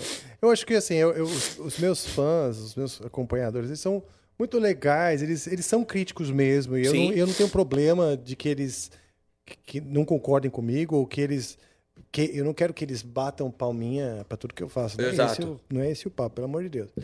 Eu fico triste por, pelo- pelos meus princípios mesmos e respeito o, o dos outros. Sim. Mas fico triste porque eu consigo. Eu sempre tive um, um sonho de, de, de ao ao- durante a minha vida, acompanhar a humanidade se entendendo, sabe? Sim. E durante a minha vida eu ve, eu tô vendo a- as pessoas se desentendendo cada vez mais. A gente está num momento que eu acho que é o auge das diferenças, o auge das, do desentendimento, da falta de perdão, de, de, de, de empatia com a diferença, sabe? Se não for dentro da tua bolha, você não quer. E é uma bosta, sabe? É uma bosta. Eu vejo, eu, eu, eu moro no Morumbi, Certo. é, desde criança, entendeu? E eu vejo lá muita gente querendo construir um mundo de conforto que, e morrendo de medo de ser assaltado. É.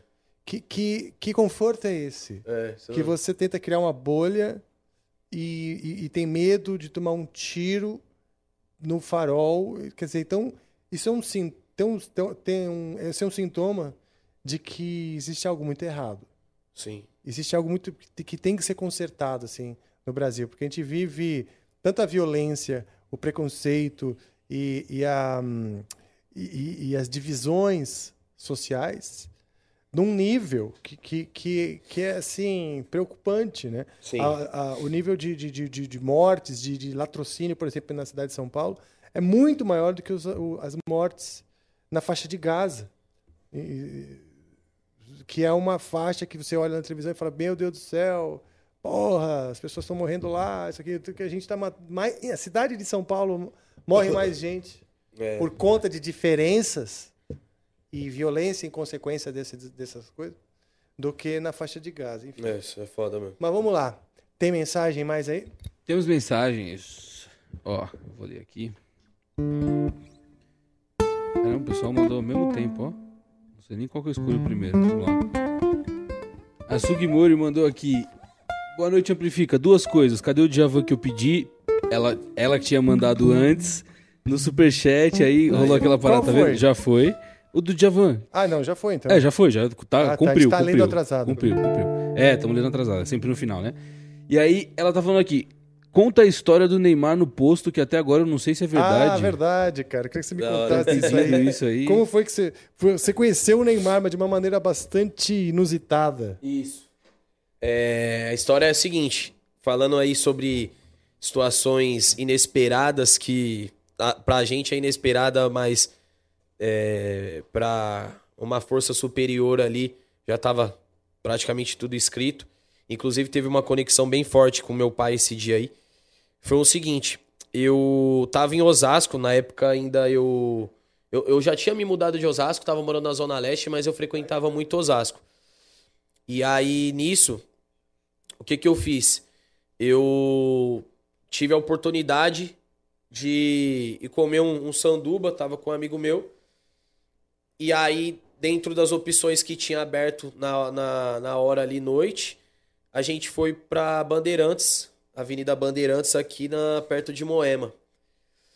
E aí, nessa que a gente foi lá na Bandeirantes, comer um sanduba sem nenhuma pretensão de acontecer nada, tipo, fora do normal. Aí eu vou e trombo quem? Trombo o homem no, no, no posto. E aí eu desacreditei que era. Aí fui pro carro com meu amigo falando, mano, cara ali igualzinho o Neymar, mano. Esse pai é o cover do Neymar. O cover é bom. E aí nessa, quem que vem atrás lá? Ô, ô, pá! E aí eram os amigos dele também. E aí, Guimê? Aí eu olhei, falei, caralho, é o Neymar mesmo. Pô, tira uma foto aqui com os parça. Pediu pra tirar foto com os amigos.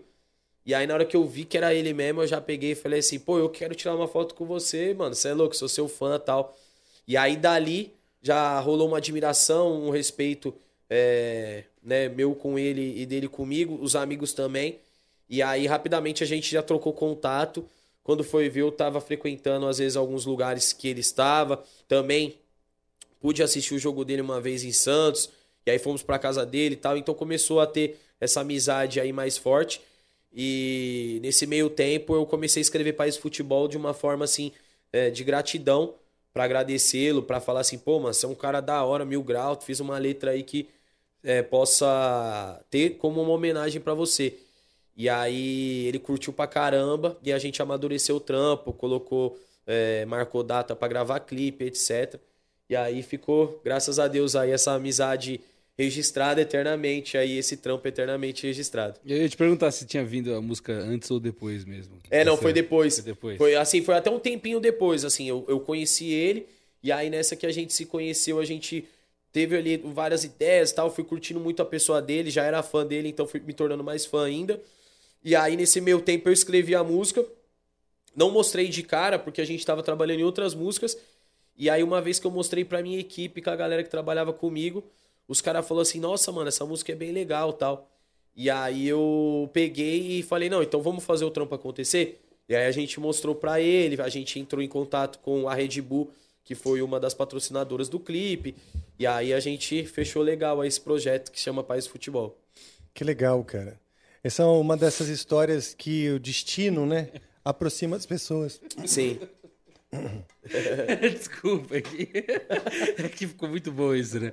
Ele foi no banheiro, aí ele Acabou, volta é. e ele já veio engatando, tipo, na, na tua legal, resposta. é, Pô, que legal. É porque eu lembro dessa história. Claro, eu Isso sei, eu tô enchendo o saco só. É por isso que eu fui. Porque eu já tinha ouvido, mas as pessoas não. Eu, eu sei, eu tô Não, e assim, eu evito fazer isso de sair, sabe? Sim, sim, não, mas acontece. Mas é foda, acontece.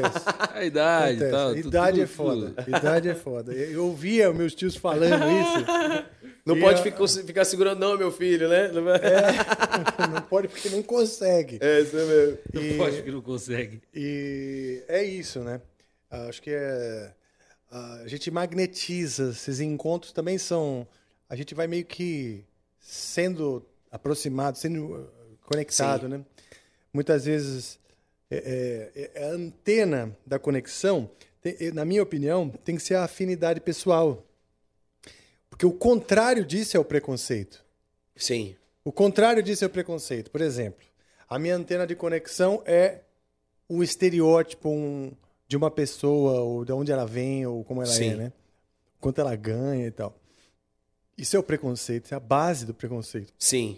A nossa antena para se aproximar ou não das pessoas tem que ser assim, uma Afinidade afinidade. pessoal, isso mesmo. né, que tem que estar atrás de todas as nossas cascas, porque a gente te- constrói cascas Sim. para se comunicar com o mundo, até porque o mundo vai vai endurecendo a gente. Exatamente. O mundo vai Vamos endurecendo. tornando mais frio, né? No- pelas, pela- pelas tretas da vida. Exatamente. Só que aí a gente vai aprendendo. É isso mesmo. Ó, o Brunão Souza mandou aqui. Salve, salve, galera, beleza? Guimê, você é um orgulho pro Brasil em vários aspectos. Parabéns por tudo. Vi uma vez que você comentar de perrengues com pizzaiolo. Conta pra nós. e aí, na sequência, ele falou: Rafa, o Angra também passou. Já passou por perrengues. Lembro que você veio em Monsenhor. Monsenhor Paulo, Minas Gerais. Hum. Barro demais. Abraço. E ele mandou uma foto que eu vou mostrar depois, mas se quiser Legal. falar primeiro da, do pizzaiolo que ele falou. Então, do, do pizzaiolo foi o seguinte: foi um, foi um perrengue que acabou rolando um. Como que eu posso falar ali? Um, um aperitivo noturno.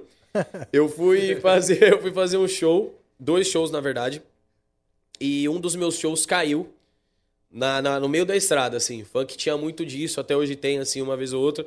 Mas naquela época, então, ainda mais que a gente tava correndo atrás de oportunidade, então, às vezes qualquer show ali que surgia, nós fechava. Às vezes não, sempre naquela época, né?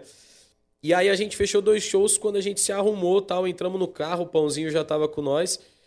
E chegando ao, ao local desse show, ah, o show não vai rolar. Ele falou, putz, fudeu, mano, já tá aqui perto.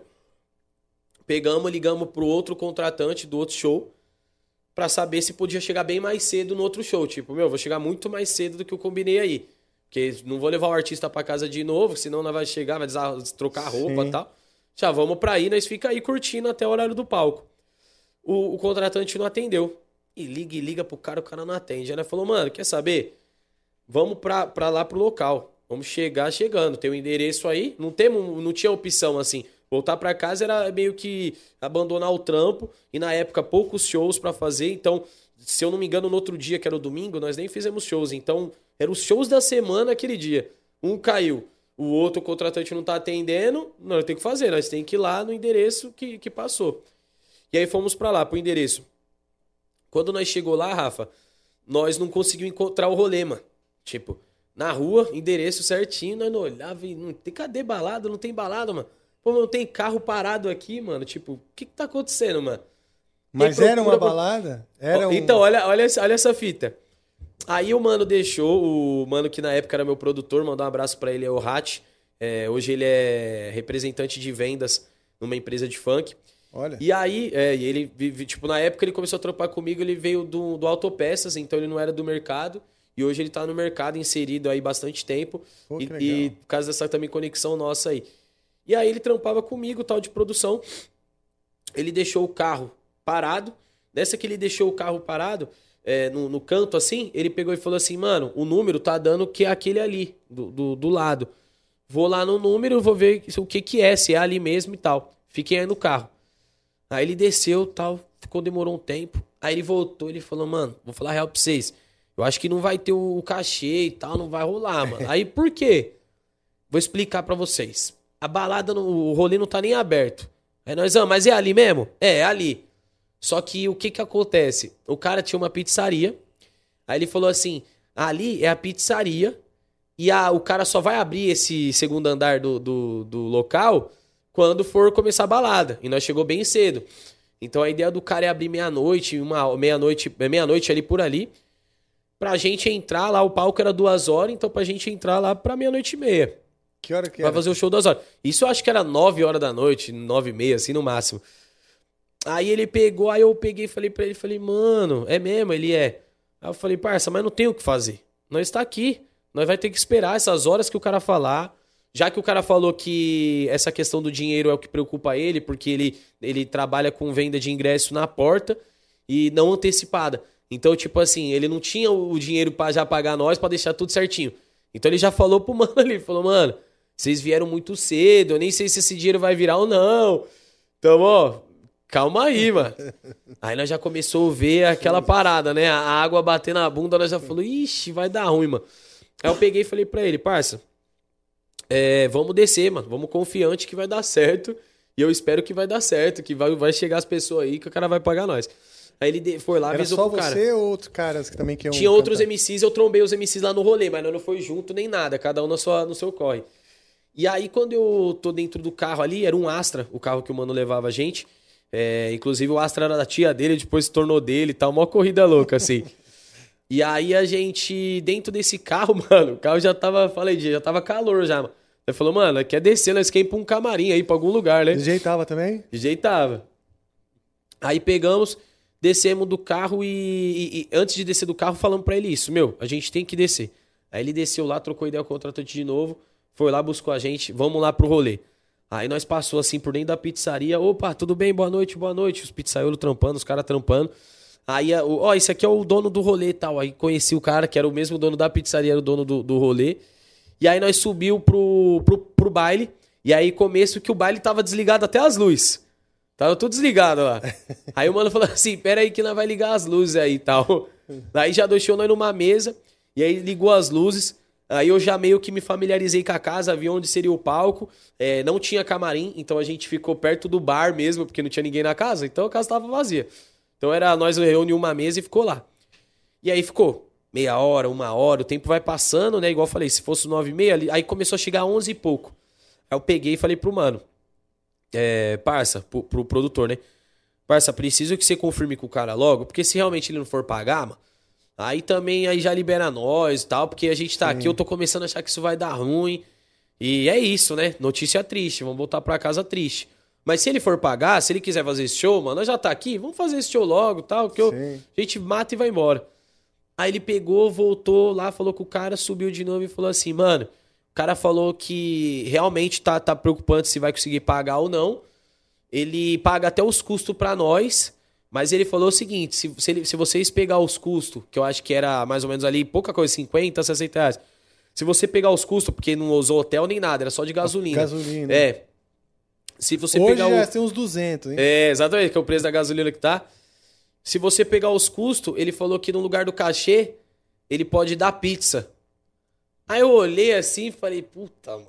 Fudeu, já vi que foi proposta. Sabe quando aquela proposta. O cara, já, o cara não queria contraproposta, irmão. O cara era proposta fixa, mano. Ou é isso ou é tchau. Ou é pizza. É. Ou é de frango catupiry ou de calabresa, pai. Ou, ou vai, ou mussarela. Aí eu peguei, olhei pro mano, louco pra ganhar um dinheirinho, mano. Peguei e falei, mano, é sério, parça? Aí eu olhei pro outro, só que assim, ó, que louco, né? Por isso que nós tem que pensar com, com calma, que eu tá com fome. A fome já foi gritando. Eu falei, mano, tô com fome. Comecei a pensar, olhei minha situação, já tava no rolê. Olhei pros caras. E aí, mano, você acha? O que, que nós faz? Aí meu DJ aí tá até aí pra, pra confir- conf- confirmar. Esse cara é louco do jeito que ele é, ele já me olhou desde aquela época ele já era meio louco mesmo, diferente de nós, um parafuso fora. Ele olhou pra mim e falou assim: ah, parça, falar real pra você, mano, pode mandar as pizzas aí que nós arrebenta. aí eu peguei e falei, mano, é sério, mano. Tipo, ele já deu a confiança pra assina embaixo. Aí eu peguei aí tá zoei ele ainda. Falei, parça, e se a pizza tiver aí, sei lá, mano, o cara colocou um, um Boa Noite Cinderela, nós dorme aqui, já era, parça. Aí nós não, não sabemos nem o que aconteceu. Aí ele, quer saber? Então deixa comigo que se der 10 minutos, 15 minutos não acontecer nada, vocês podem comer. E aí foi exatamente isso, Rafa. As pizzas chegou. E aí, DJ, você é o primeiro, hein? Ele já, ah, tá ligado. Pum, já mandou um pedaço de uma, de duas. Ele, ó, parça, tá da hora, hein? Contou até no relógio ainda. 10 minutos, pode comer, pode Tô comer. vivo. E aí, cara, fomos embora que esse dia aí fizemos o show, mas o nosso cachê foi em pizza, né, mano? Então eu falo que foi um- um- uma noite engraçada, porque nós saiu pra, de casa esperando que ia ganhar dois shows, cachezinho bonitinho. Já tinha feito até dívida com o dinheiro, né? Que ele ganhou ainda. Aí chegou lá, mano, só comemos pizza. O bom é que brasileiro sempre tem um jeito pra tudo, né? Sim. Ele teve um jeito pra- pra nos ajudar e fazer nós ficar felizes. E nós teve um jeito pra cumprir nossa noite, voltar pra casa. E é nessas que eu olhava assim, voltava e falava, mano, é treta viver desse bagulho. Será que é isso mesmo que eu quero e tal? Que imagina, eu tava ali certo que eu ia ganhar um dinheirinho, que as paradas tava virando. E aí sempre que nós achava que tava virando, aconteceu algum bagulho que, tipo, mano, é mais difícil do que você imagina. E, e nós lutando, lutando. Aí, graças a Deus, as paradas Começar a clareou. rolar, é. São as provações, né? É isso aí. Acho que é o tipo de profissão que você passa por muitas provações querendo que você desista. Sim, exatamente. né? Querendo que você desista. E, você- e a persistência é a perseverança que vai diferenciar o artista que vai ficar, o que vai Isso aí, voltar para casa, né? Só pra complementar, o Brunão também mandou aqui, ele falou de quando você foi lá pra Mon...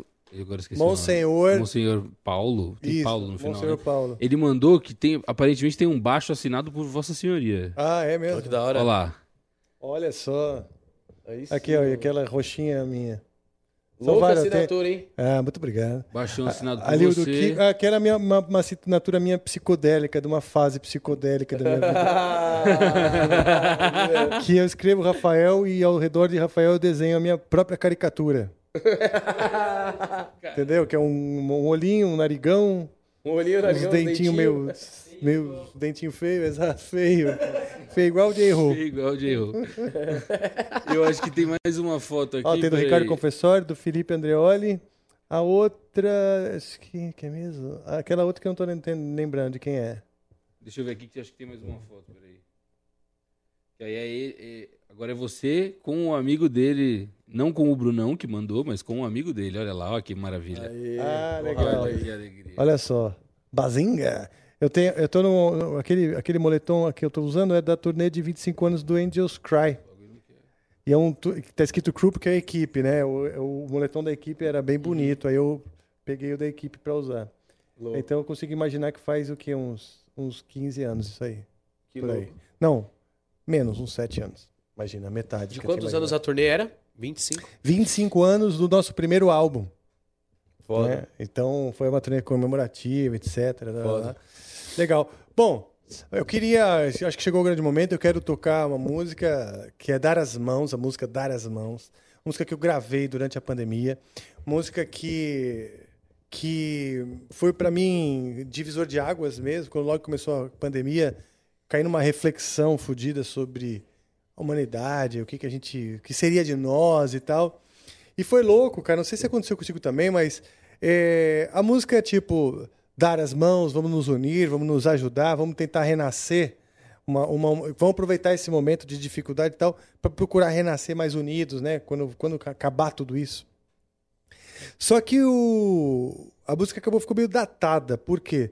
Porque eu sinto hoje que, que as coisas estão abertas, as pessoas já estão aí na rua. É, Não, não me parece que as pessoas aprenderam muito ou passaram um tempo refletindo.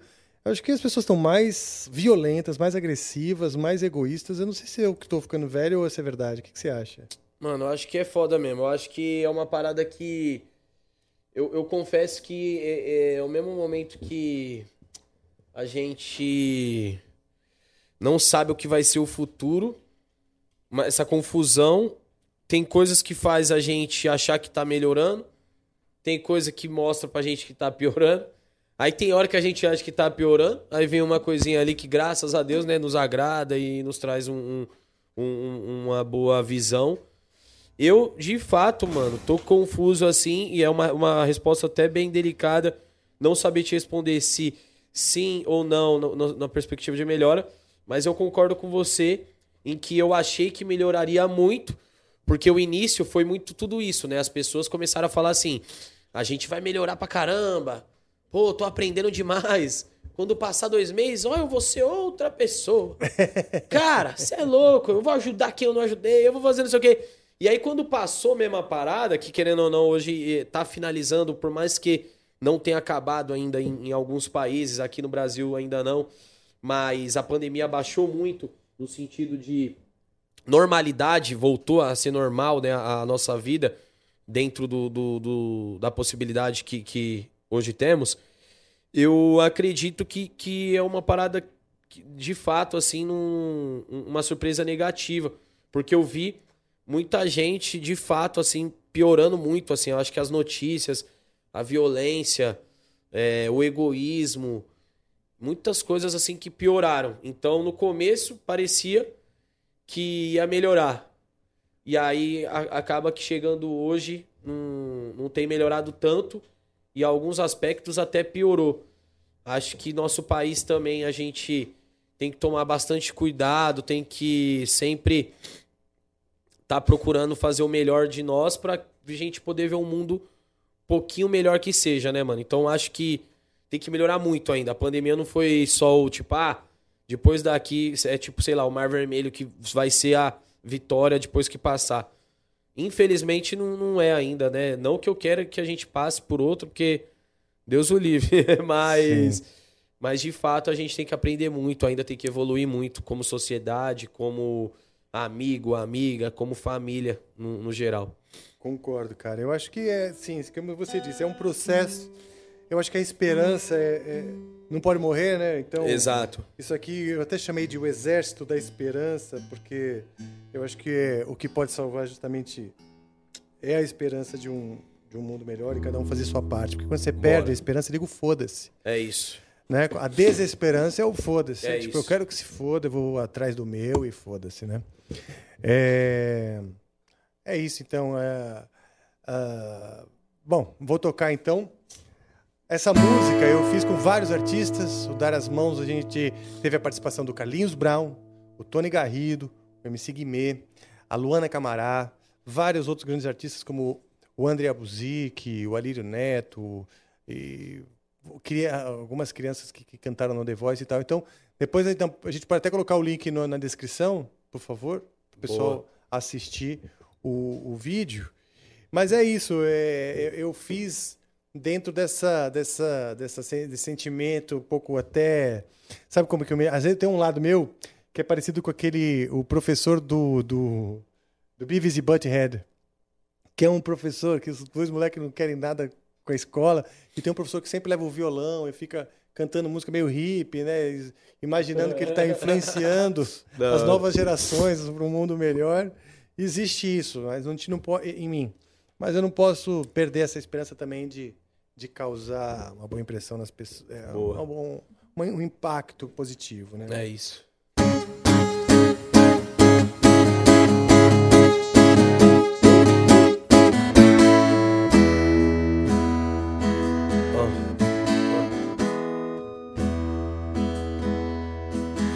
Hoje eu fiquei em casa sozinho, pensei em você, meu amigo, mas não vou poder te abraçar. Pois é, só mais uma chance pro mundo se enxergar por cima dos muros pois dar as mãos foi adiado. Abraçar foi proibido. O mundo inteiro isolado para renascermos mais unidos e pensar que o melhor que eu posso fazer é ficar longe de você, pois dar as mãos foi adiado, abraçar foi proibido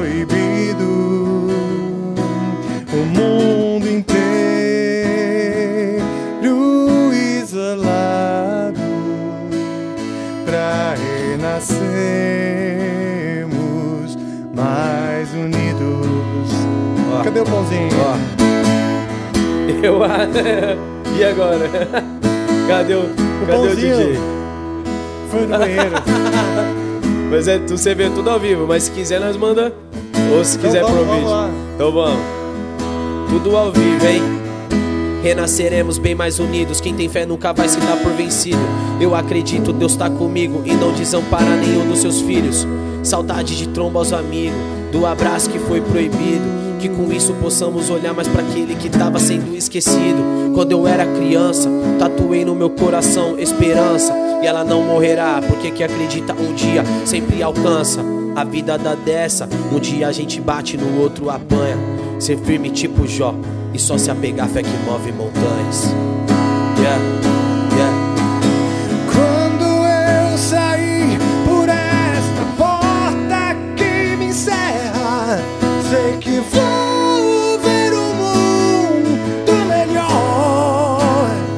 Mundo melhor.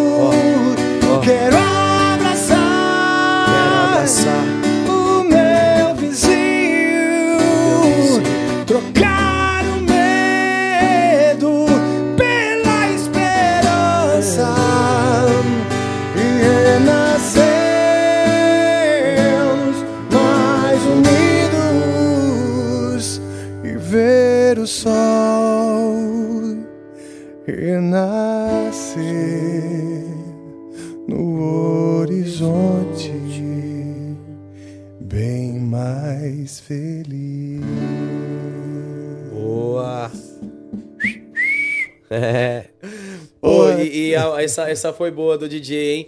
Trouxemos o DJ só pra fazer a parte. Não, logo que isso, mano. Tem que saber Isso de ele amplifica. voltou. Isso amplifica. É, mas tudo bem. Bom, mas é isso.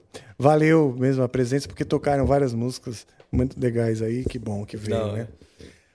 Porra, Guimê, quero mais uma vez agradecer a parceria, a amizade, a confiança no Valeu, meu trabalho mesmo. Que isso, eu né? que agradeço. Que a gente ainda faça muito mais coisas juntos. Com certeza. Que a minha admiração né, pela pessoa que você é e pelo artista que você é, ela é realmente sincera e muito grande. Da hora. Tá?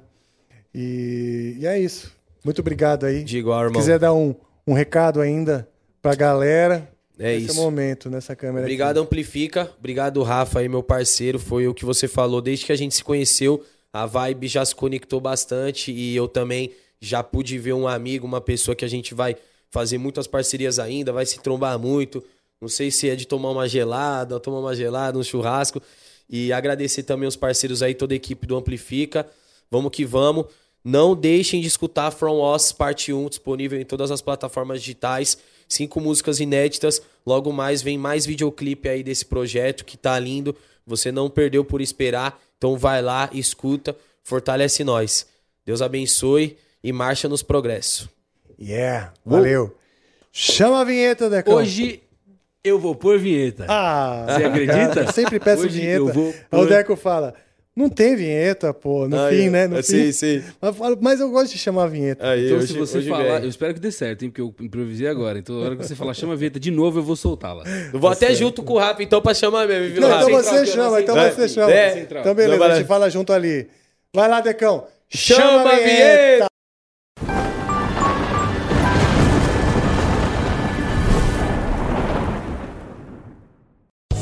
Land Casino asking people what's the weirdest place you've gotten lucky? Lucky? In line at the deli, I guess? Aha, in my dentist's office. More than once, actually. Do I have to say? Yes, you do. In the car before my kids' PTA meeting. Really? Yes. Excuse me, what's the weirdest place you've gotten lucky? I never win and tell. Well, there you have it. You can get lucky anywhere playing at LuckyLandSlots.com. Play for free right now. Are you feeling lucky? No purchase necessary. Void where prohibited by law. 18 plus. Terms and conditions apply. See website for details.